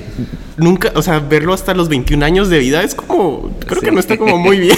sí, sí, sí. Eh, entonces, solo saliendo, solo saliendo. Ajá, y precisamente en esos lugares donde todavía no hay contaminación, no hay tanta luminosidad de, de las poblaciones, es que se, se mira esa belleza de, cielo, sí, entonces eh, se quiere promover el, el tema del cielo oscuro como un patrimonio natural y cultural. Sería un turismo nuevo también. Eh, sí, sí. Eh, entonces, el, problema es que, que, que, antes de hablar de un turismo hay que, hay que tener una base conceptual muy, muy, muy sólida en el sentido de, de qué es astronomía cultural, ¿verdad? Eh, entonces, por ejemplo, la idea es que cuando vas precisamente y miras el cielo, entonces eh, compras un, un, una app, ¿verdad? Y entonces vas a ver, qué sé yo, Orión, Andrómeda, Pegaso, y, pero son constelaciones griegas. Ajá, exacto. Entonces la idea es, bueno, ya que identificaste el, el cielo occidental, ¿quién te podrá explicar cómo veían el cielo los mayas? Ajá, y es, es como bonito porque es como, ah, bueno, sí, o sea, todo lo que la, astronomía clásica sí. no, no, no es como, es de una parte, de otro continente, entonces venir aquí y aprender la astronomía. Sí. Y, y, y, es interesante ver si los mayas llegaron a las mismas conclusiones que, que los griegos, por ejemplo. Si, si sus, entonces, ahí es donde a veces hay cosas muy diferentes, pero se pueden ver también paralelos, ¿verdad? Ajá. Eh, y digamos la doctora Popenow, eh, ella, em, su trabajo se ha enfocado más que todo en, cómo em, los calendarios se basaron en observación astronómica. Y ella ha hablado, eh, digamos, estamos editando ahorita su libro en cuanto a que primero se experimentó con los años siderales, o sea, los ciclos de las constelaciones como base de calendario, pero después eh, se descartó y se utilizó el movimiento del Sol. Para la base del calendario. Sí. Eh, bueno, de hecho los mayas tenían varios calendarios, pero digamos el... Sí, eso es como algo raro, ¿no? Que no es como... Eh, entonces, pero el, calendario, digamos, anual, ¿verdad? Se puede calcular con el movimiento de una constelación o el movimiento del Sol. Y entonces ah. ella lo que está viendo es de que en cierta época muy antigua se estaba experimentando con ambos calendarios. ¿Verdad? Entonces, eh, ahí es donde el sitio de Tacalica es, es, eh, eh, creo yo que el más relacionado con mm, observación astronómica. Pero, y, o sea, la, la, doctora es su profesora de... Sí, Sí, ella, bueno, ella tiene varias especialidades. ¿Cómo es, ¿Cómo es, su relación con ella? Es la fundadora del, Departamento de Arqueología en la del Valle. Ah, Entonces yo, yo fui su alumno y... y... ella fue directora antes que... Sí, sí, sí. Pero ella, cuando, ella estudió en la Universidad de Berkeley. Ajá. Y cuando estaba allá, entonces eh, tuvo una clase de astronomía eh, con, eh, con la gente de de física y entonces eh, precisamente hubo, entonces ella empezó a... Fue ese match que dijo, ah, pues a incursionar. Podría ser, ¿no? Sí, con, con, el origen de los calendarios. Es un trabajo que ha realizado por, por 40 años, ¿verdad? Y, y entonces, eh, y ella se incorporó al, al, al, de hecho, al proyecto nacional Tacalica y ahí es donde uno mira cómo un proyecto financiado por el Estado o sea, eh, tiene tanto es, potencial. muy, muy productivo. Entonces ella se incorporó al equipo del proyecto Tajalica Baj y descubrieron ahí eh, pues alineaciones de, monumentos de piedra que iban a ciertas constelaciones. Descubrió un posible eh, reloj solar. Entonces, muchos, muchos temas de, arqueoastronomía que, que la verdad es de que hemos aprendido mucho y esperemos que haya un estudiante que, se quiera especializar en eso, digamos ya de las nuevas generaciones, pero ahorita con todos los softwares que hay y, todo esto es, mucho más fácil. Ajá. Pero siempre hay que hacer trabajo de campo, ¿verdad? No, sí, definitivamente, pero creo que no el avance es... Eh, eh, entonces sí, yo... Y, eh, y entonces, pues nos hemos incorporado más al tema de cielos oscuros, la importancia de su conservación, qué lugares en Guatemala son ideales para esto. Y entonces eh, en México vas a, vas a un sitio arqueológico y, te dan todo un show de luces y sonido, ah. ¿verdad? De, cómo le llaman, que, que proyectas en, un edificio, ¿verdad? Y entonces te dan todo esto así de turismo masivo. O sea, la gente que, que va a Xcaret, Cancún, va a ver el show, a Chichen Itza. En cambio, aquí en Guatemala la idea es visitar un sitio arqueológico de noche. Y verlo uno mismo, o sea. Sí, pero gozar de la experiencia No, de, es que, de una noche sin luces. es que eso es lo que uno paga al final, ¿no? Es que yo siento que sería increíble, la verdad. Yo, Y- yo lo pagaría. Sí, y, y que, y, que, y que como parte de esa experiencia puedas conocer la cosmovisión maya Ujú. y, y todo a través, obviamente, de las estrellas. Entonces, eh, pues algo un poquito más, más auténtico, ¿no? Entonces, ese es el proyecto, pero la verdad es que falta bastante. Entonces, ahorita estamos, eh, pero empezando a, a ver las posibilidades de, de, mm, de ver qué viabilidad hay para, porque un turismo nocturno en Guatemala no es tan fácil. Así que precisamente eh, con Sergio estamos trabajando con instituciones, eh, especialmente el Ministerio de Cultura y en para, para ir haciendo los estudios eh, pertinentes y ver eh, si hay alguna posibilidad de eso, pero eh, definitivamente eso podría, podría eh, ser un, un producto muy interesante, ¿verdad? Y, y muy educativo, creo yo, muy educativo, ¿verdad? Pero, pero la idea de, de gozar un, un, un cielo estrellado ya es algo que, que cada vez menos personas Sí, se da menos la oportunidad, la verdad. están, eso es están preocupante, siento yo. Sí. Y, y- y yo diría que, que- que la arqueoastronomía es una de muchas especialidades que tiene la arqueología. Y, te voy a decir, yo, yo empecé a estudiar arqueología hace 30 años y, y cuando yo estaba estudiando, digamos que, que el campo era mucho más limitado. Ahora los estudiantes tienen una cantidad de recursos y especializaciones eh, que es lo que, eh, digamos, es la contraparte. O sea, por un lado está la frustración que en Guatemala no hay apoyo, pero por otro lado la arqueología ha sido una, una disciplina que se ha desarrollado tanto, especialmente eh, en su parte multidisciplinaria. La bioarqueología, creo yo, es el campo que más eh, de- eh, eh, desarrollo ha tenido. Acá en Guate. En- no tanto acá, eh, pero es a nivel global. eh, sí. eh, a, a nivel global. Digamos, sensores remotos, bioarqueología y arqueometría es como el futuro de esta arqueología digital del siglo XXI.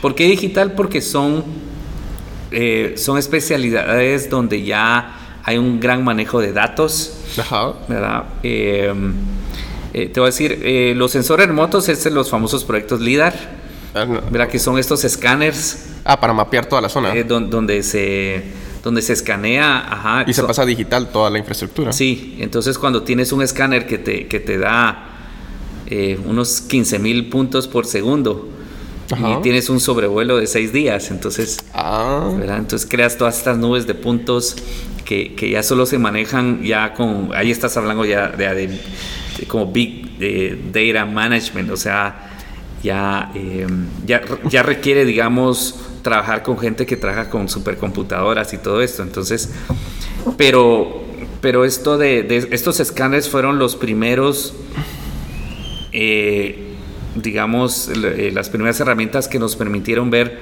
los sitios arqueológicos sin vegetación. Porque es, una gran desventaja la arqueología maya de, eh, digamos, de Petén, es que... eh, Está como muy sepultada, la, ¿no? la- la vegetación lo, lo hace muy difícil. Y, y es, y es el, siempre el, la parte romántica de la, de la arqueología, es esa exploración en la selva, ¿verdad? Pero es como lo tortuoso, lo tortuoso al, fi- al final, ¿no? Sí, pero por muy romántico que sea, eso no- nos ha impedido ir avanzando en comparación con otras regiones del mundo. Digamos, Egipto, Mesopotamia, son lugares que están en desiertos y entonces con imágenes satelitales, digamos que se puede ver panoramas Donde hay buscar. Sí, especialmente ver la extensión de las ciudades y ese tipo de cosas. Eh, En cambio acá no se había podido haber, no, no se podía hacer. Y, y hacer mapas de ciudades mayas caminando en la selva es- es, es, muy, tardado y es muy incompleto. Y también poco preciso, ¿no? Eh, fíjate que sí es preciso en cuanto a cierto tipo de cosas, pero ahí digamos que el análisis del paisaje en general Ajá. Allí sí, eh, solamente viéndolo desde arriba. Entonces, desde que hace de 10 años, digamos que se, se logró eh, implementar esto, entonces finalmente pudimos ver las ciudades mayas en su totalidad. O sea, ya, ya, ya- y ya están publicadas esos mapas. Sí, sí, sí. ¿Y cómo se podrían buscar como para...? Hay un artículo en Science ¿Y del 2018. ¿Y cómo se les conoce a esos mapas? Si uno quisiera precisamente como ver mapas Sí, aéreos de po- ciudades mayas. Ponerse maya a LIDAR. Y ahí Y sale... ahí salen, sí.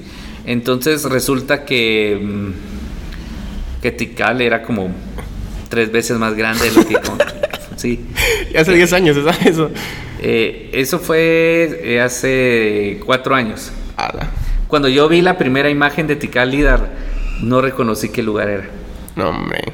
Pero, bueno, ¿y qué, qué tan, qué tan caro es hacer eso? O sea, si es como viable hacerlo. Todavía es muy caro porque los escáneres son muy pesados y solamente se pueden montar en aviones.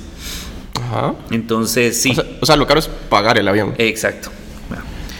Cuando, cuando la tecnología, yo sé qué va a pasar, cuando la tecnología los haga más livianos se van a poner en drones. Es que sería súper baratísimo ponerlos en drones. Eh, pero estamos todavía en esa transición. Entonces, eh, Y la escuela no tiene su avión todavía, dice usted.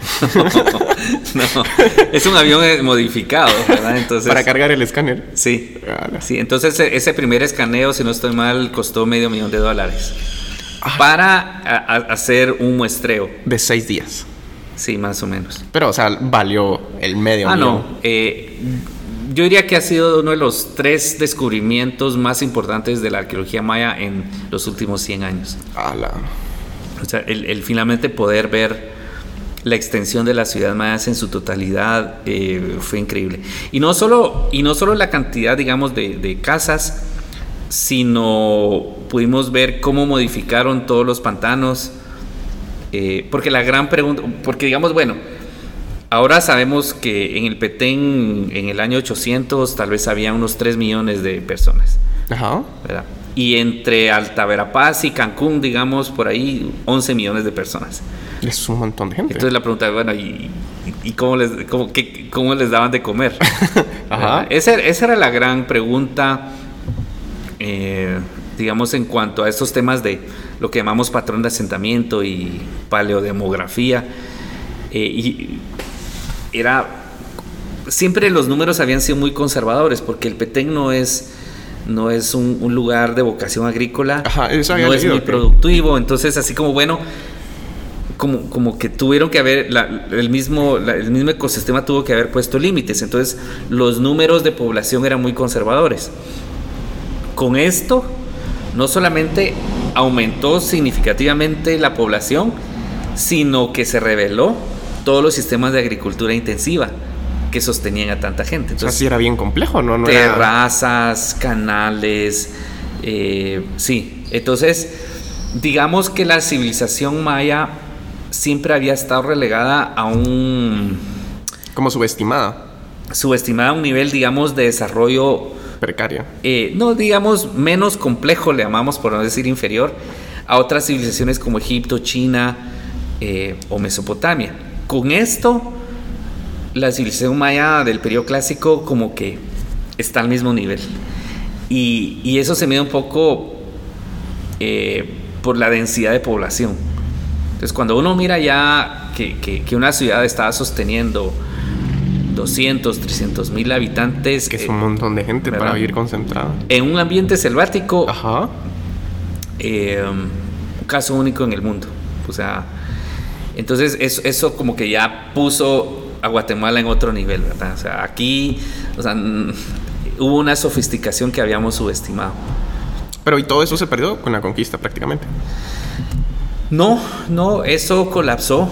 eh, Por antes. propios conflictos internos. O, o- Sí, el, el famoso colapso de, de la- estas ciudades fue, eh, desde mi punto de vista, porque te imaginas aquí hay una gran discusión, pero desde mi punto de vista, eh, el sistema sociopolítico eh, falló, ajá. o sea, creció en complejidad hasta un punto en que, Ya no fue sostenible. en que ya no fue sostenible y en ese preciso momento hubo un evento de cambio climático Y, y se que fue, digamos, que el golpe, el golpe duro. Entonces, eh, la idea es que una sociedad colapsa, como le sucedió a la Unión Soviética, digamos, pero la gente sigue, se transforma. Claro, no, no desaparece. Entonces, el caso, digamos, del Petén es que toda esta gran población y, y sus ciudades colapsaron, hubo un conflicto social y político, económico, como te puedes imaginar. Y entonces, de ahí viene una serie de sequías en las cuales obviamente la sociedad no pudo responder y entonces el colapso político es seguido de un colapso demográfico Inmigración. y la gente Migración abandonó. masiva. Sí. abandonó y lo más impresionante es que nunca regresaron. ¿Pero por qué no? Porque la única manera de que ellos regresaran, o sea, la única manera de, de- de tener tanta gente en Petén es que tienes que tener un gobierno centralizado muy eficiente.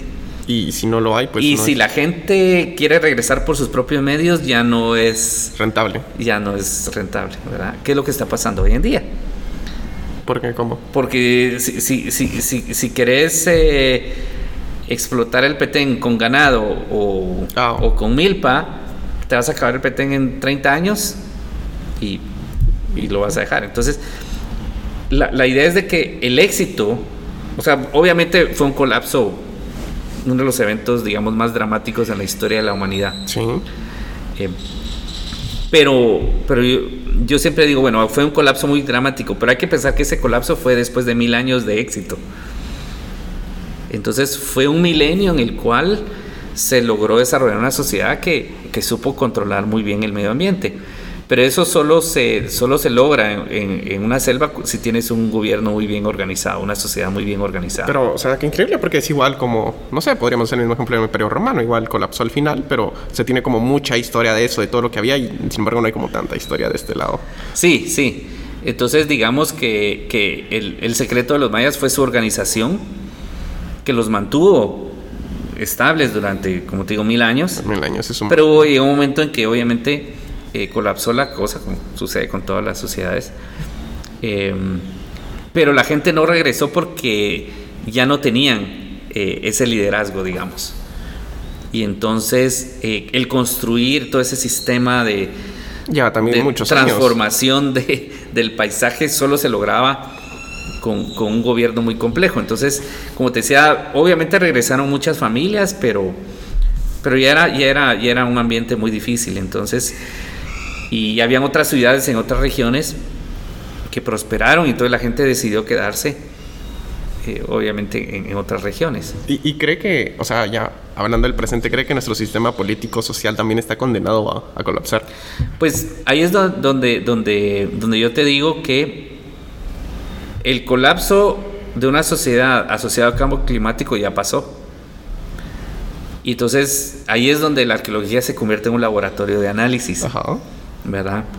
Y entonces, y hay un gran debate porque muchos se centran mucho en la parte climática Ajá. la sequía y esto, ¿verdad? Como, como la causa de, la, de, de esto. Yo creo que lo tendemos a hacer esto porque queremos quitarle la culpabilidad al ser humano de sus propias acciones. Decimos, ah, bueno, es que como hay cambio climático, Somos las víctimas. somos las víctimas. Pero, digamos, aquí en Guatemala, tormentas, inundaciones siempre han habido. Ajá. El problema es que no siempre la gente ha vivido en barrancos o en zonas de peligro. Sí. ¿verdad? No siempre han habido gobiernos corruptos que... Eh, entonces, la crisis, es cierto, que tener, es cierto que hay un efecto global climático, pero lo que te define el, de- el destino de una sociedad es si la sociedad cómo responde. Y no me respondió muy bien, que digamos, ¿no? Entonces sí, entonces el problema no es eh, la tormenta, el problema es cómo la tormenta afecta a una sociedad. Mira en Japón que, que hubo terremoto, hubo inundaciones y... Y como si nada. Y como que sin nada. ¿verdad? Y en nuestros países eh, las tormentas todavía eh, de Ágata están y todo eso, todavía áreas donde, donde se pueden ver efectos. Entonces, el problema ahí es cómo la sociedad responde a estos eventos. Y, y, eh, y también eh, las decisiones que se toman. Para mí todo es toma de decisiones. Pero bueno, sí, o sea, sí tenemos autoridades que no, no están preparadas para tomar decisiones, por decirlo así. pues. Exactamente. O están preparadas y simplemente no hay voluntad. También. Wow. Estamos condenados a, ¿qué? a, a fracasar. Entonces sí, eh, entonces yo, yo siempre pienso que un colapso viene desde adentro. Es, es, es mi, mi, digamos, eh, eh, siempre viene desde adentro y cada sociedad, digamos, define su propio destino. Eh, especialmente los líderes, ¿verdad? Y eso es lo que nos ha enseñado la política. O sea, si, si estás en una crisis eh, energética pero la gente quiere comprar eh, carros de 8 cilindros que te hacen 10 kilómetros por galón. Pues. Pues como. ¿Verdad? ahí, es, ahí es donde la decisión, ¿verdad? Eh, países que están viendo en soluciones energéticas alternas y hay países que no. Sí. Y estamos nosotros, que, no creo que no estamos ni una ni otra. En, la manera, en la manera en que se pueda prevenir esto, ¿verdad? Y entonces eh, era, una, era una duda que, yo siempre había tenido, ¿verdad? ¿Por qué la gente abandonó el Petén y se, y se fue mayormente al norte, a Yucatán, donde es más seco? Y si había una sequía, ¿por qué se fue allí, verdad? Eh, y entonces tuvimos una reunión con climatólogos y, y, ahí es donde viene lo multidisciplinario, porque nosotros, o sea, yo muy metido en, cuestión social y arqueológica, y después de, un conversatorio, eh, de una mesa redonda, pues, pues me, al final lo entendí. Hizo clic. Sí, que en el norte es un clima seco y siempre hay escasez de agua. Ajá. Estaban mejor preparados. Ah. ¿Verdad? Ah, ya, sí. Sí, entonces, eh, tenés, eh, eh, un eh, entonces, fíjate que... Que no sea de dengue es todo, ¿verdad? Eh, entonces, fíjate que de ahí me, me, puse a pensar que, mm, que el, gran problema en la sociedad de ahora, y de hecho di un, un TED Talk con respecto a ese tema, es que lo que le pasó a los mayas es que empezaron a ser muy hipercoherentes e hiperdependientes. Digamos, ellos, eh, si, vas a Tikal, ellos tenían grandes sistemas de captación de agua. O sea, todas estas lagunas artificiales. Eh, entonces dependían mucho de que el Estado mantuviera todo eso para captar agua. En cambio, en otras regiones menos complejas, la gente captaba agua en sus casas. Y era una forma más segura de tener agua, ¿no? Más... Eh, ¿Eficiente? ¿O cuál sería? Más eficiente, pero más eh, independiente, digamos, más descentralizada. Ah, sí, sí, no dependen de una sociedad tan compleja. Entonces, cuando te pones a pensar ante una crisis mundial, quién sobrevive y quién no. Sí, obviamente depende el, el, el, individuo mejor preparado. Sí, entonces si, si tu supervivencia depende de que vayas a un cajero automático, ¿Verdad? Es preocupante. Sí. Y precisamente la dependencia de un teléfono inteligente. Sí, que si hubiera. Y tanta película que hay, ¿no? De que si hubiera un colapso de tecnológico, pues sería. Regresaríamos a la de piedra. Entonces, ¿quién sobrevive? El, que puede producir sus propios alimentos, digamos. Sí. Entonces, eh, ¿qué tan preparados estamos para. Eh, para prevenir una crisis? O sea, estamos en, un, en una zona entonces digamos que la civilización maya en cierto momento pues estaba prosperando, había mucho gasto en, opulencia, en obras de arte. Entonces cuando vamos a un museo y miramos una vasija y miramos e, esta estela, uno dice, ah, esto es símbolo como de, la grandeza. Pero esa grandeza es cuando, cuando más vulnerable estás. Porque estás invirtiendo en las cosas que no deberías de estar invirtiendo. Como ahorita, ¿no? Por ejemplo. Entonces, eh, la cuestión es que ¿qué tan dependientes somos nosotros de sobrevivir? No, pues terriblemente. o sea, la electricidad. O sea, si tenemos uno de esos blackouts así de una semana, ¿cómo nos afectaría? No, o sea, sí, si se fuera la luz una semana, como dice usted, sería... Sí. Si ahora un joven tiene una crisis, si se le va a internet un día... Es, es, terrible, uno no se puede comunicar con nada. Si, si olvidas tu teléfono y te agarra una... Si uno pierde su cargador. Paranoia, digamos, sí. ¿Qué pasa si en realidad hay que sobrevivir seis meses sin electricidad? No, sería. ¿Verdad? Si, dejándolo tan lejos, todo el pánico que hubo ahorita con la pandemia. ¿Usted no se recuerda cuando estaban los rumores de que el toque de queda, que la gran. ¿Usted no intentó ir a un súper? Sí. E-, esa onda era un desastre. La gente estaba. O sea, como que si hubiera sido. O sea. Entonces, ¿sabes cuál es la respuesta? Va a sobrevivir el que no ha tenido electricidad. Exacto.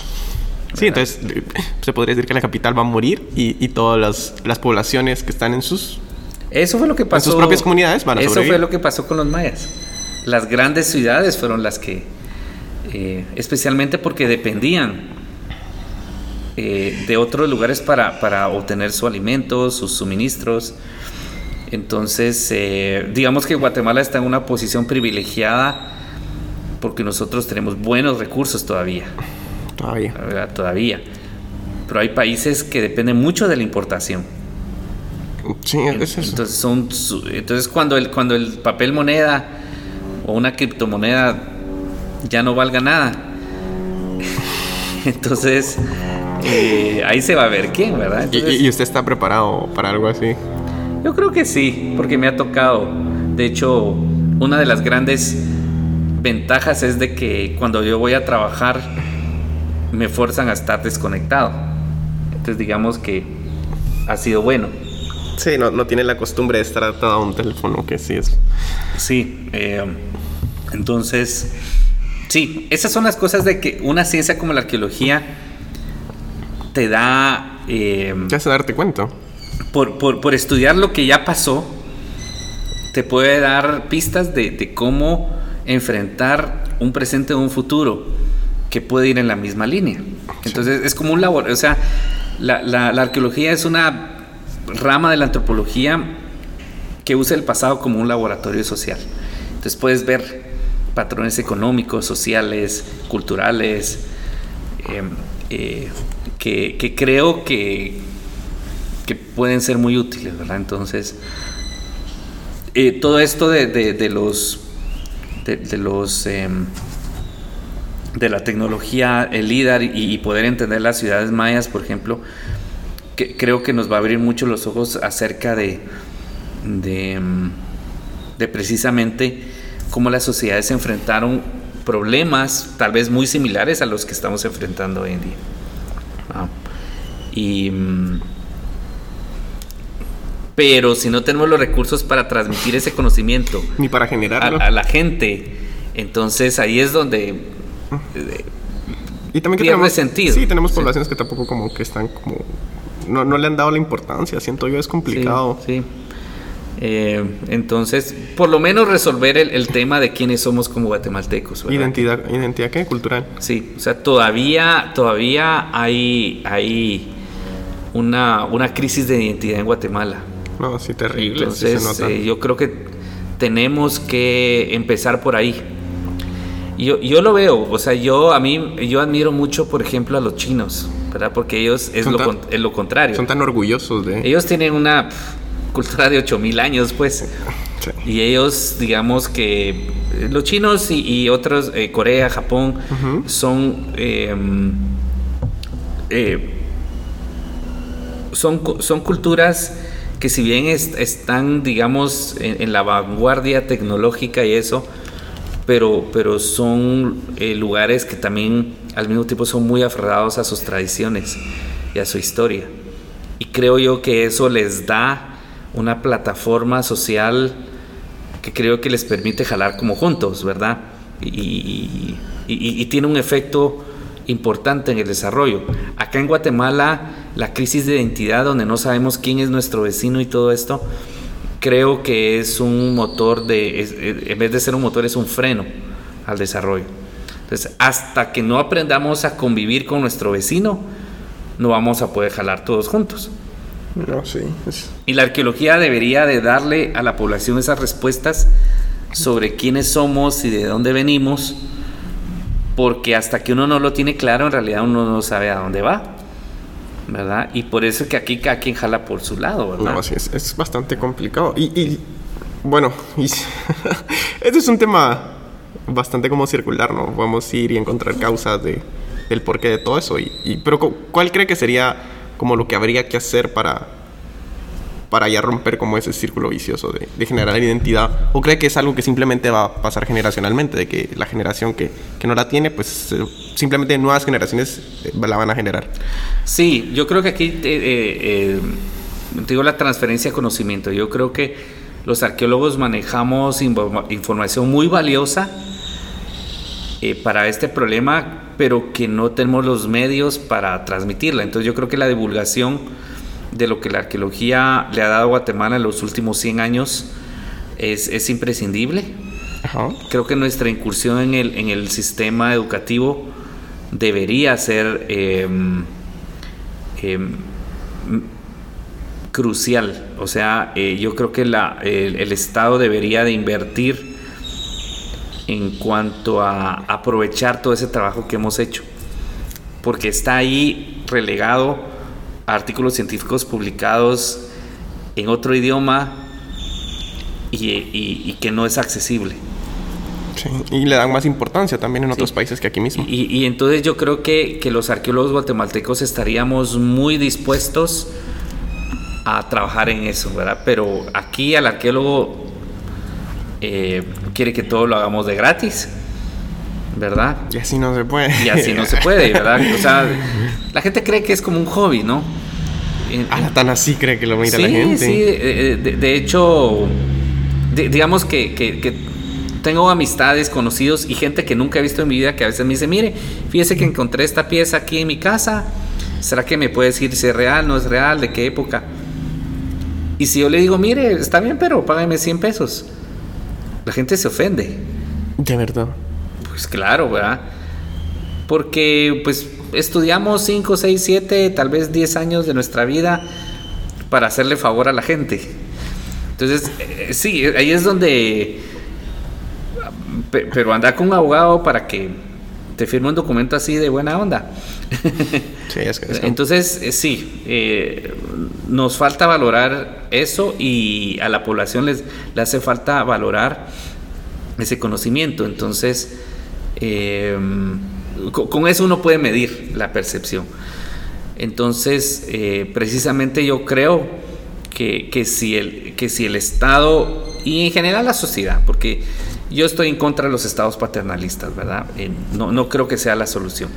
Pero si la sociedad en Gua- guatemalteca en general viera, eh, digamos, a un científico como el arqueólogo, y aquí estoy diciendo no solo nosotros, sino muchas otras a disciplinas, cualquier rama de antropología. eh, o, o de la ciencia, Ajá. Puede ser un matemático, un físico, un químico, no sé, ¿verdad?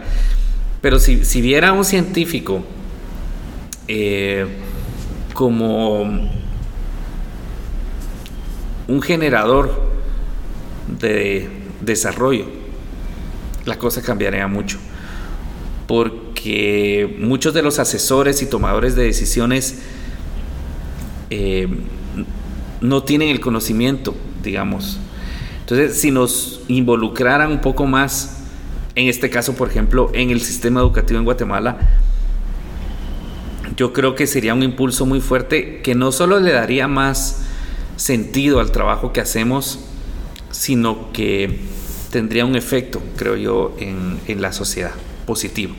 Entonces, si la gente de, ve- de veras aprendiera la historia del pueblo guatemalteco, ¿verdad? de una manera, por supuesto, no técnica ni muy avanzada, sino puesta a diferentes niveles, yo creo que la sociedad guatemalteca cambiaría. Para crear esa identidad social, dice usted. Sí, porque esa crisis de identidad nos, nos hace ser, creo que, muy vulnerables. Primero, Y también nos fracciona, ¿no? En, sí, no- nos fracciona, eh, nos eh, crea muchos estereotipos Sí. eh, y nos hace muy vulnerables a influencias externas también. Y también no valoramos lo propio, sino simplemente valoramos todo. O sea, es raro porque cuando uno dice, no, esto es extranjero, es como, ah, es extranjero. O sea, pero no, no valoramos como, valor- valoramos más lo extranjero que lo propio, que y debería ser Sí. al revés. Sí.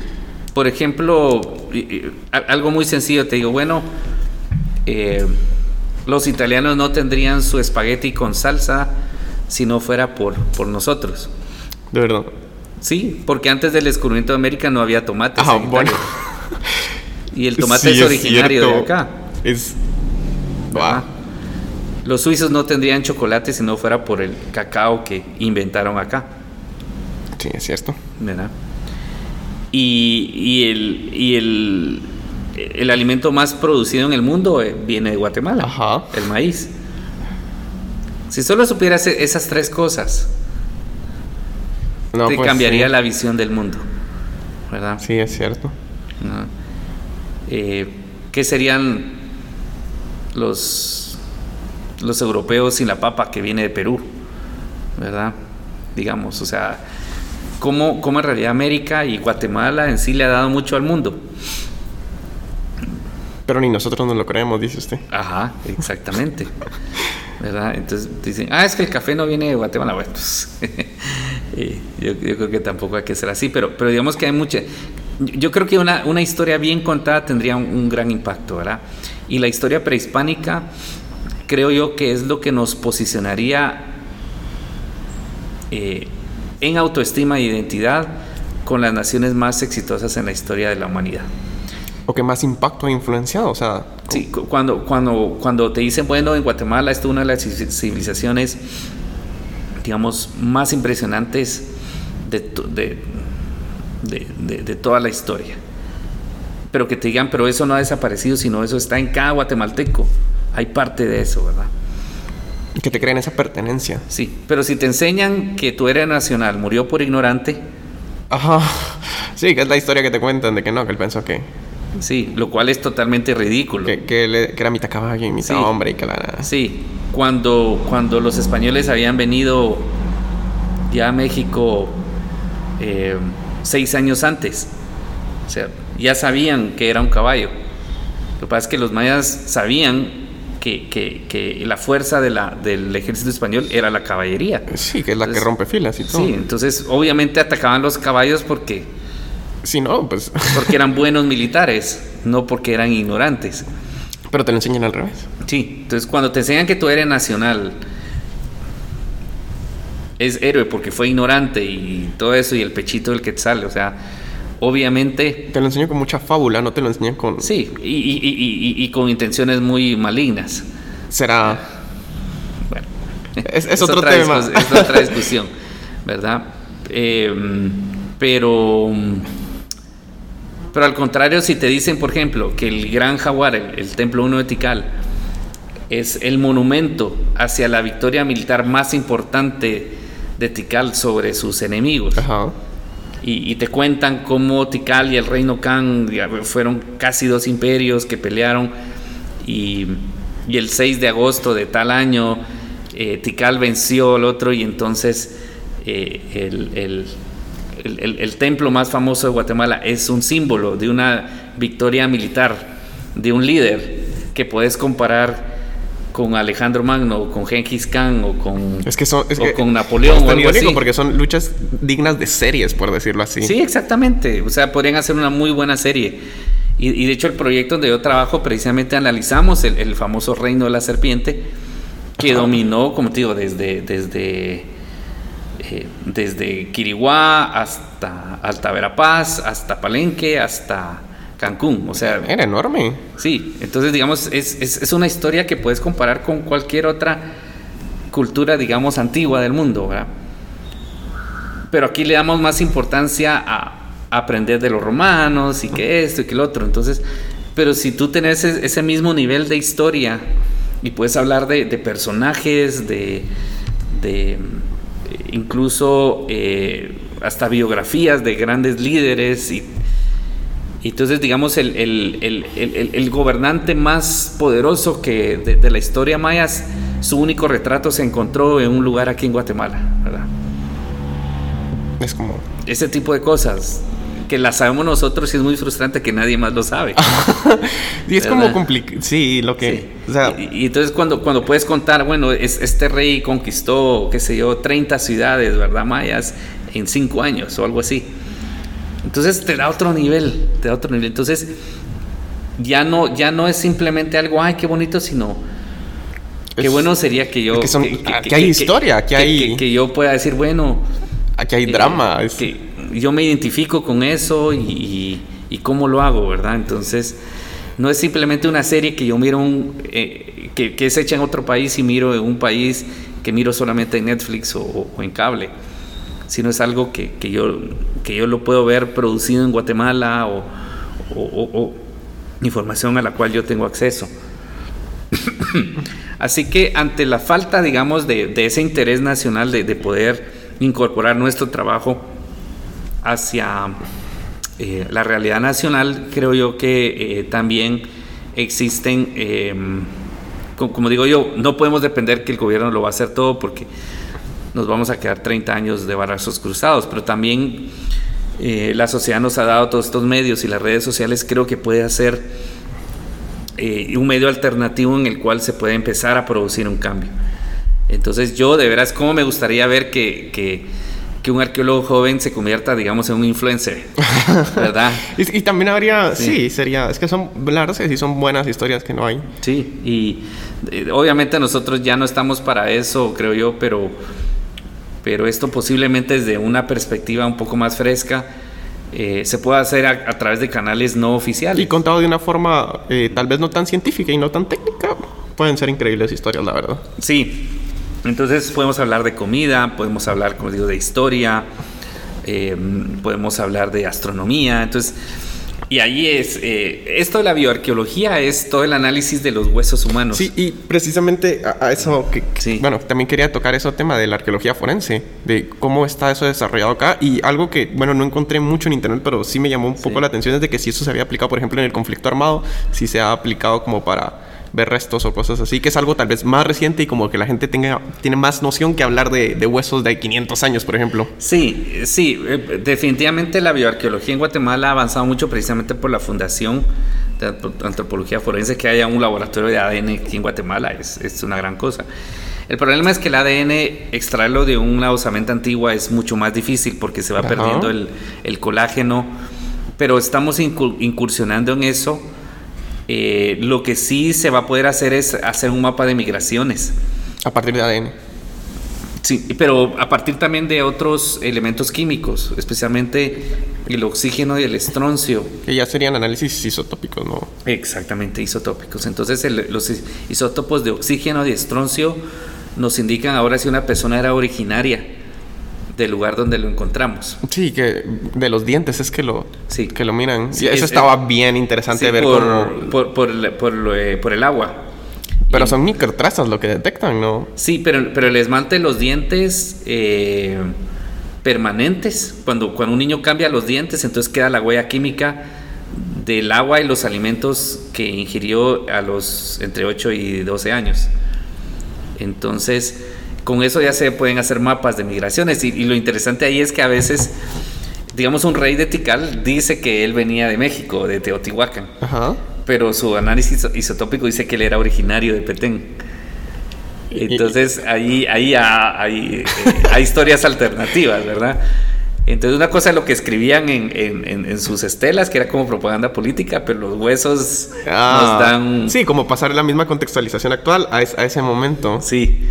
Y entonces ya hay una investigación obviamente más eh, como, como, de, como de detective, ¿verdad? Y, y, pero y es complicado, ¿no? Porque es cosas que han pasado hace tantos años sí, y... Sí, pero, pero ese, la, la, arqueología es esencialmente materialista. Sí. Entonces nosotros nos basamos en, en lo que podemos ver y tocar. ¿verdad? Y a veces no todo lo que está escrito es cierto. Entonces, la bioarqueología nos permite ver historias individuales. Ajá. De, entonces, ya no es solo un sitio, sino hablamos de una persona qué comía, de dónde era, de qué murió. Sí.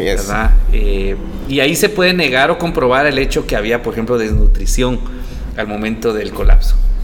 ¿verdad? Eh, dice, ah, sí, es que como había sequía. pero, pero a veces cuando se abandona un sitio, la gente de esa época estaba bien nutrida. Entonces quiere decir que se fueron no por causas, digamos, de, de falta de alimentos, sino posiblemente por una amenaza de, de una guerra o algo así, ¿verdad? No, sí, Entonces, está, está, bien interesante. Pero esos análisis ya se pueden hacer aquí en Guate. Eh, no, no. O sea, se mandan eh, muestras. Se mandan muestras, sí. Se mandan muestras eh, a otros países. ¿En qué equipo se necesita para hacer esos análisis isotópicos? Reactores, me imagino. Eh, no, no, sé qué equipo es. Ahí sí me quedo corto, pero. pero ustedes mandan prácticamente la dentadura, por decirlo así, o ya mandan las muestras tratadas. Eh, sí, sí se tiene que enviar el, el, el diente. Ajá. Eh, se, se, le saca, obviamente, creo que se le barrena y de ahí el diente regre, regresa. Eh, es un poco complicado porque son restos humanos. Sí, y es, entonces, ah, es difícil como ese. Entonces, digamos que en otros países no se puede, por, por respeto, digamos, a, a, ya prácticas y creencias culturales, y ahí, ahí puede haber un poco de conflicto en cuanto que enviar un diente y analizarlo puede ir en contra de una convención cultural de un grupo indígena. Porque puede, o sea, si el análisis sale de alguna forma, puede votar toda la creencia, por decirlo así. ¿o? No, solo el hecho de... De quitárselo. De, de perturbar, digamos, el Ah. espíritu de la persona o algo. Entonces, en Estados Unidos es totalmente prohibido, no se puede. Los judíos, por ejemplo, no, no Sí, dejan. Entonces, eh, ahí es donde Se complica la ciencia. a- a- hay que llegar a un acuerdo. Así que, bueno, si esto va a ayudar a, a saber quién era o de dónde era, puede ser que eso es importante para esa población o puede ser que no. Y es donde uno como científico tiene que ser muy abierto. ¿verdad? Y muy político también con la población, Sí, ¿no? muy político. Entonces, digamos que e- eso, manejar restos humanos es complicado. Porque no es una piedra o una vasija, sino es. Es una los restos- persona. Es una persona. Entonces, ahí tenemos que ser eh, muy tolerantes en cuanto a la opinión de. Pero hay también científicos que son muy un poco cerrados y dicen, no, no, es que la ciencia es lo importante y, y ahí nos volvemos también muy, muy impositivos. Eh, pero la otra cosa es que cuando se encuentra una osamenta es muy difícil asociarla directamente con la población actual. ¿Y cómo se hace la asociación? No, no se puede. ¿Y, ¿y entonces? Entonces ahí es donde los derechos, digamos, de propiedad de una osamenta es algo muy discutible. Ajá, porque entonces. Sí. Sí, entonces, eh, o sea, si encontramos un- un- una persona etical, ¿quién va a reclamar los, de- los derechos, digamos, de afiliación hacia esa persona? No es tan fácil. No Sí. es tan fácil. Entonces, también no es así nomás que, ah, pues eh, todos los mayas van a, van a- No, no es tan simple la cosa, ¿verdad? Y es la gran polémica en Estados Unidos, que se encuentra alguien tal vez de 10.000 años de antigüedad y, y un grupo indígena de hoy en día, ¿cómo, cómo demuestra que tiene una ancestría ahí? No se puede. Y entonces se vuelve algo muy político. Ah, Mira, ahora, la información que nos está dando todos estos análisis es impresionante. Entonces también, eh, pues hay, hay que ser muy comunicativo. ¿verdad? Y, mm, pero sí, la, la bioarqueología y la, y, y la arqueometría también ha avanzado mucho en otros materiales que no necesariamente son huesos. ¿Cómo? Entonces digamos que un fragmento de un mineral eh, puede ser estudiado mediante eh, métodos eh, geoquímicos y geofísicos. Por ejemplo, un, un- un fragmento de obsidiana. nosotros ahorita tenemos un proyecto de estudio de espejos realizados con De espejos, espejos. espejos. Sí, eso de que los españoles trajeron espejitos y todo es No, hombre, yo, yo- yo- yo creo que eso lo leí en un libro yo, o sea, cuando está en el colegio y uno se lo cree. sí, o sea, ¿Y qué? Eso, eso es fake, así, falso. Total. Sí, sí, porque los, eh, los pueblos mesoamericanos hacían espejos de eh, óxidos de hierro. Igual pulido hasta. Sí. Igual que los egipcios, ¿no? Sí, epirita, hematita y, y varios óxidos de hierro eran fabricados como. eh, eran eh, eh, materia prima para realizar espejos. Y, y entonces, ¿de dónde sale esa hipótesis de que, bueno, esa teoría de que nos dieron espejitos por nuestro oro? O sea, cuando a uno se lo cuentan es como, hombre, que esa gente sí que le pasaba, o sea, ¿cómo, cómo, cómo, cómo das esa desinformación total? Pues bueno, tal vez los espejos eran, no estaban accesibles a todos y, y era importante, pero, pero no, es que, no es que lo hacían porque nunca habían visto un espejo. ajá, porque si a uno se lo dice, uno dice, no, esa gente que, que, que comía tierra o algo así, o sea, Entonces, sí, los espejos, eh, hay espejos de, de, de más o menos 3.000 años de antigüedad, o sea, no, no es algo no es algo nuevo. nuevo, sí. Eh, de hecho, los primeros eran de magnetita, los primeros espejos, pulida, ¿verdad? Entonces, eh, y la verdad es que no eran espejos de tanto como para un uso puramente vanidoso de, Y, y para que. eh, ah, era para más- reflexión de sol. los, es- los espejos seguramente eran portales hacia el inframundo. O sea, tenían, tenían un... Ahora, qué interesante está. Eh, y de hecho están los famosos espejos de agua, ¿verdad? Que hay. Ajá, eso sí, lo he Sí, escuchado. pero se supone que los espejos eran como portales sobrenaturales, ¿verdad? Dentro de, de, de- de la religión de esa época. Entonces, eh, cargar un espejo le daba cierto poder a la persona. Y lo, lo cargaban los. Bueno, no sé cómo se les llamaba, si chamanes en ese entonces o cómo. Sí, sí, cuando, cuando era muy chamánico, precisamente, pero después los, los gobernantes y ciertos guerreros llevaban espejos en su... De hecho, también se ponían incrustaciones de espejos en los dientes. Wow. ¿verdad? Entonces, eh, ese es un tema que estamos trabajando porque eh, no hemos identificado los materiales que se usaban. Eh, eh, generalmente se dice que los espejos eran de pirita, pero, pero entonces ya estamos haciendo difracción de rayos X, Ajá. fluorescencia de rayos X. eh, ahora estamos viendo, pero como eso no nos determina qué óxido de hierro es, entonces estamos haciendo análisis de Ni propiedades magnéticas. Ni tampoco la difracción lo determina. Eh, en cierta manera, pero em, como no se puede destruir el... Ah, bueno, no se puede destruir para tomar la muestra, sino que se tiene Sí. que... Ah, sí, sí. Entonces tenemos que hacer como le llaman el multiproxy, o sea, eh, hacer varios análisis para ir de- descartando. Sí, porque la idea sería partirlo en pedacitos y agarrar como una parte Sí, para por ejemplo, para, para saber si es pirita o hematita, digamos ahí sí es muy fácil porque si miras si hay presencia de azufre o no, Ajá.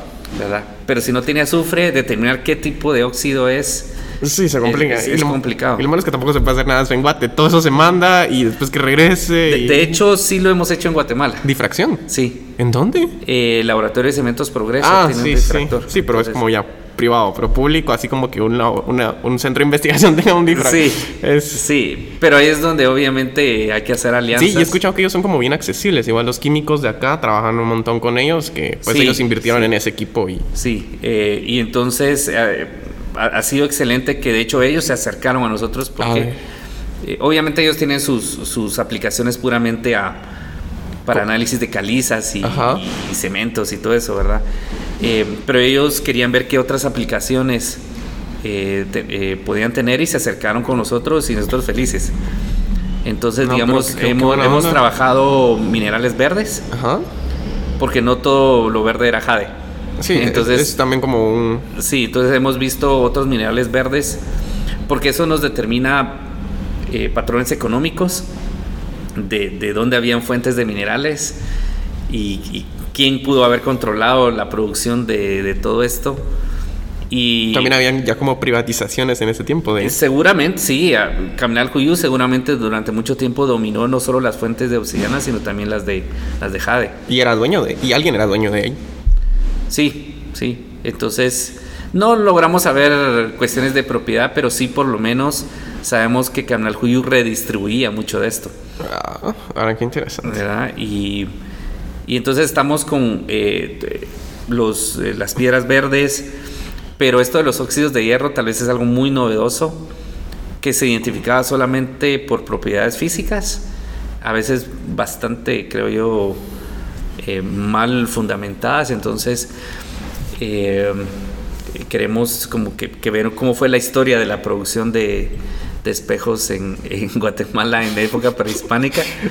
Eh, pero, pero sí, entonces precisamente hay una química que, que incursionó con esto, trabajó con nosotros y ahora está sacando su maestría en Inglaterra con, con temas de arqueometría. Ah. Hay una maestría, digamos, de, de arqueometría. Y en Inglaterra, por supuesto, tuvimos acceso a, a- Sí, a cier- a ciertos, especialmente esta parte magnética. Pero Cementos también tiene un microscópico, un microscopio de barrido, Ah, sí, eso sí. ¿verdad? Que, que Son también, poquito caros. Sí, pero o sea, tener dos horas de, de acceso a eso nos ha ayudado mucho. Entonces, eh, esta parte es muy, muy interesante porque también eh, nos ayuda a responder muchas preguntas, especialmente patrones de, de- de aprovechamiento de recursos, minería de, de aquella época, ¿no? Todavía no sabemos de dónde estaban sacando la materia prima de los espejos. ¿Verdad? Es, es algo que... Pero de, bueno, es que eso es interesante, ¿no? Que igual, o sea, hay muchas cosas que no saben. O sea, el campo, de todo lo que hemos hablado, son como, oye, hay más campo arqueológico. O sea, Sí. el campo es enorme. Sí, entonces, por eso es que te digo que, que- que un estudiante que se gradúa de arqueología ahorita tiene este, este abanico de, de- de opciones que antes era, era Era complicado. totalmente inaccesible. Eh, a eso agreguémosle la epigrafía, lo de inscripciones jeroglíficas, agreguémosle eh, todo el, el- la, la- la parte em, puramente de em, obviamente de proyectos de desarrollo y turismo y trabajo con comunidades entonces y la arqueología tradicional de campo entonces Sí. pero, pero yo creo que, que la idea de- era, era poderte contar un poquito cómo es esa diversidad y cómo en realidad la arqueología ha sido se ha convertido en algo bien multidisciplinario. Ajá. Y, pero, y arqueología ahorita solo hay en la USAC y, en la del Valle. En la del Valle, sí. Solo en esas dos. Sí. ¿Y qué tan grandes son las promociones? O... Pues nosotros tenemos un promedio de, digamos, 6, 7 estudiantes que entran por año.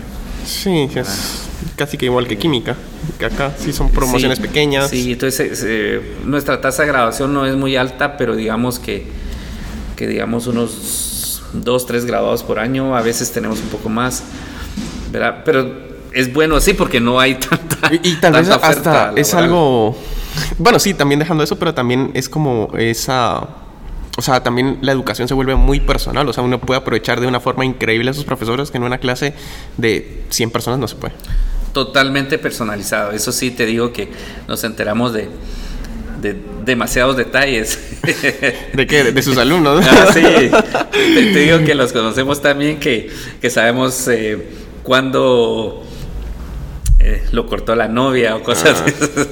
Pero es bonito, o sea, se vuelve un ambiente muy bonito. Sí, y nos permite precisamente ir desarrollando en los primeros tres años una formación general y ya por ahí por el, por el octavo semestre eh, ya cada quien más o menos sabe ¿A, a dónde se va a por- por- especializar? Por, dónde, ¿verdad? Entonces tratamos de mm, asesorarlos en cuanto a, a incorporarlos a un proyecto que ya es de, de- de su enfoque, a tomar cursos selectivos de su enfoque, incluso pensar qué opción de posgrado Para que migren y se empiecen a Sí, especializar. entonces aplicar a, a una beca a una universidad que tiene un especialista del área que quiere. Yo ahorita recientemente han enviado a alguien lejos.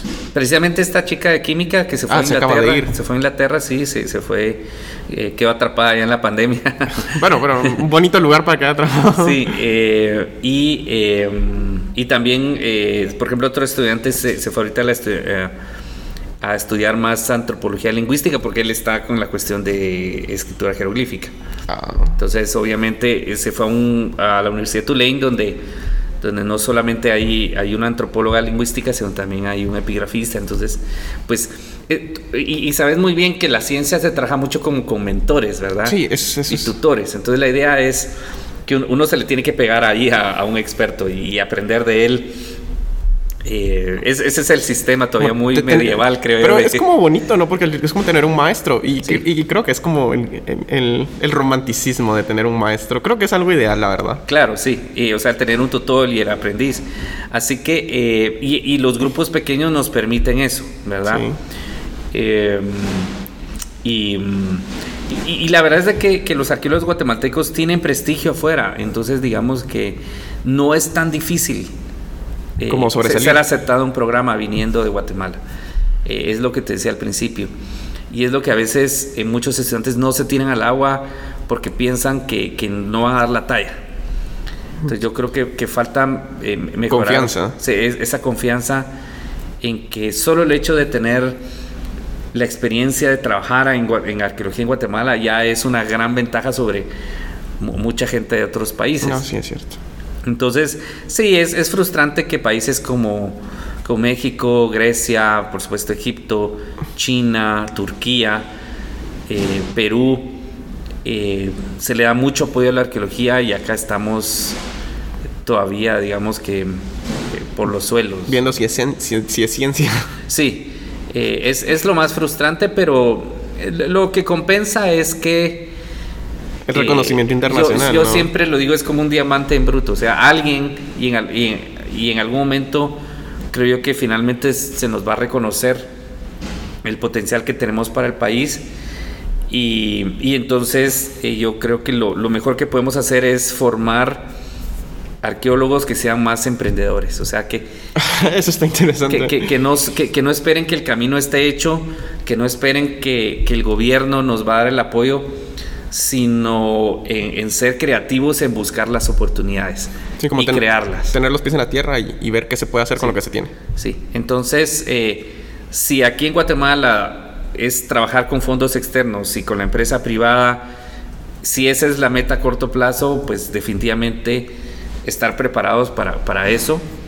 Pero también al en algún momento pensar que nosotros también tenemos que incursionar en ámbitos especialmente políticos para crear las condiciones. ¿verdad? No, sí. Porque hasta el momento eh, pues no se mira que, que- que los tomadores de decisiones de nuestro país en realidad eh, crean que, que nuestro trabajo pueda, pueda ser útil. Sí, es como decir, no se puede cambiar el sistema si uno no es parte de él. Sí.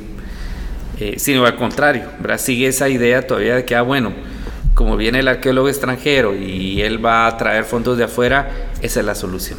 Y es, es frustrante que, que, que, alguien que, que tiene, que tiene esa propuesta tenga tanta credibilidad. Sí. Y no en un proyecto que venga más de, de Guatemala. ¿no? Y, y, también es preocupante, ¿no? ¿verdad? Yo quisiera ver que, que diga, bueno, eh, el Mirador o este otro lugar es importante para Guatemala, entonces vamos a tener un proyecto nacional, vamos a invertir ahí y eso es lo que uno quisiera ver, ese tipo de iniciativa, pero todavía así como, ah, bueno, ¿cómo le está consiguiendo fondos del Congreso de Estados Unidos? Pues... Que mire él cómo le hace. Que mire, cómo, pero qué bueno para nosotros, nos lavamos las manos. Y ya. ¿verdad? Sí, en vez de decir, no, invirtamos, si alguien está dispuesto a invertir ahí, pues nosotros también invirtamos. Si no es Sí. como, ah, bueno, si alguien lo va a hacer, pues ya. Sí. Nosotros ya, ya Pero estuvo. la cuestión es, ah, como tenemos quien lo haga, entonces Ya. ya estuvo. ¿verdad? es, es- sí, es una actitud que creo que en muchos ámbitos eh, sucede eso, pero, eh, pero bueno, yo, yo, yo creo que también las nuevas generaciones están más conscientes de este tipo de realidades y yo tengo la esperanza que, Que en un par de años todo cambie. que, que sí, ¿verdad?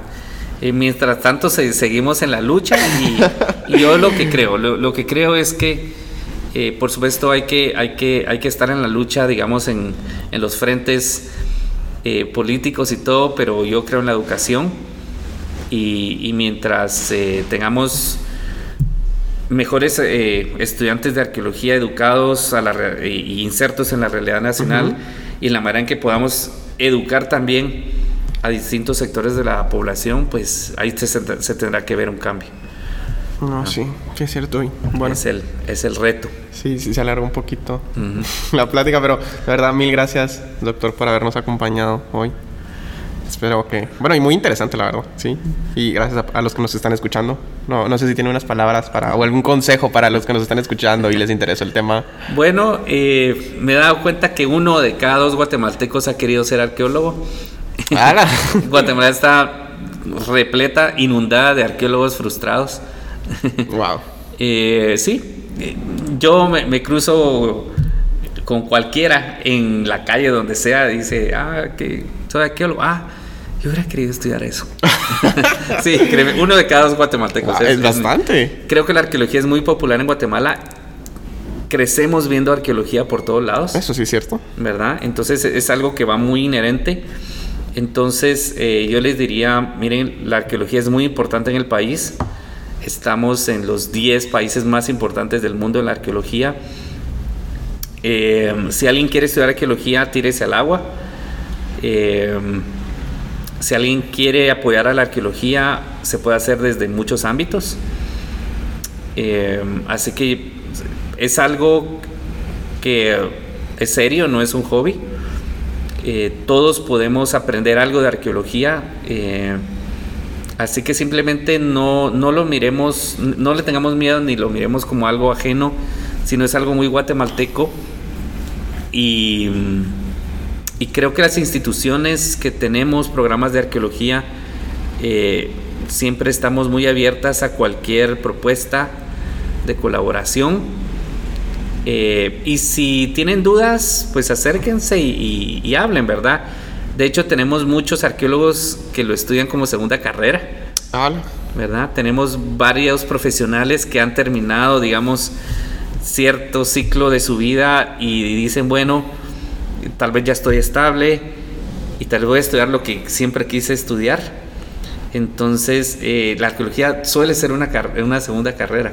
Eso está interesante. ¿verdad? Y hemos tenido bastantes estudiantes ya, eh, digamos, bastante eh, mayores, digamos, y, y que han contribuido mucho. Entonces, la arqueología, la conclusión es que es para todas las edades. No, nunca es tarde, dice Nunca usted. es tarde. Me gusta mucho trabajar con los niños. Tenemos algunos programas que han trabajado con niños, pero por supuesto es una carrera universitaria, pero también se, se puede colaborar de muchas maneras. Así que eh, si les interesa el tema, eh, investiguen y si no, pues ahí estamos para orientarlos. Sí, bueno, mil gracias, doctor, por haber venido. Ok. Y espero hayan disfrutado el episodio. Un abrazo y nos vemos la otra semana.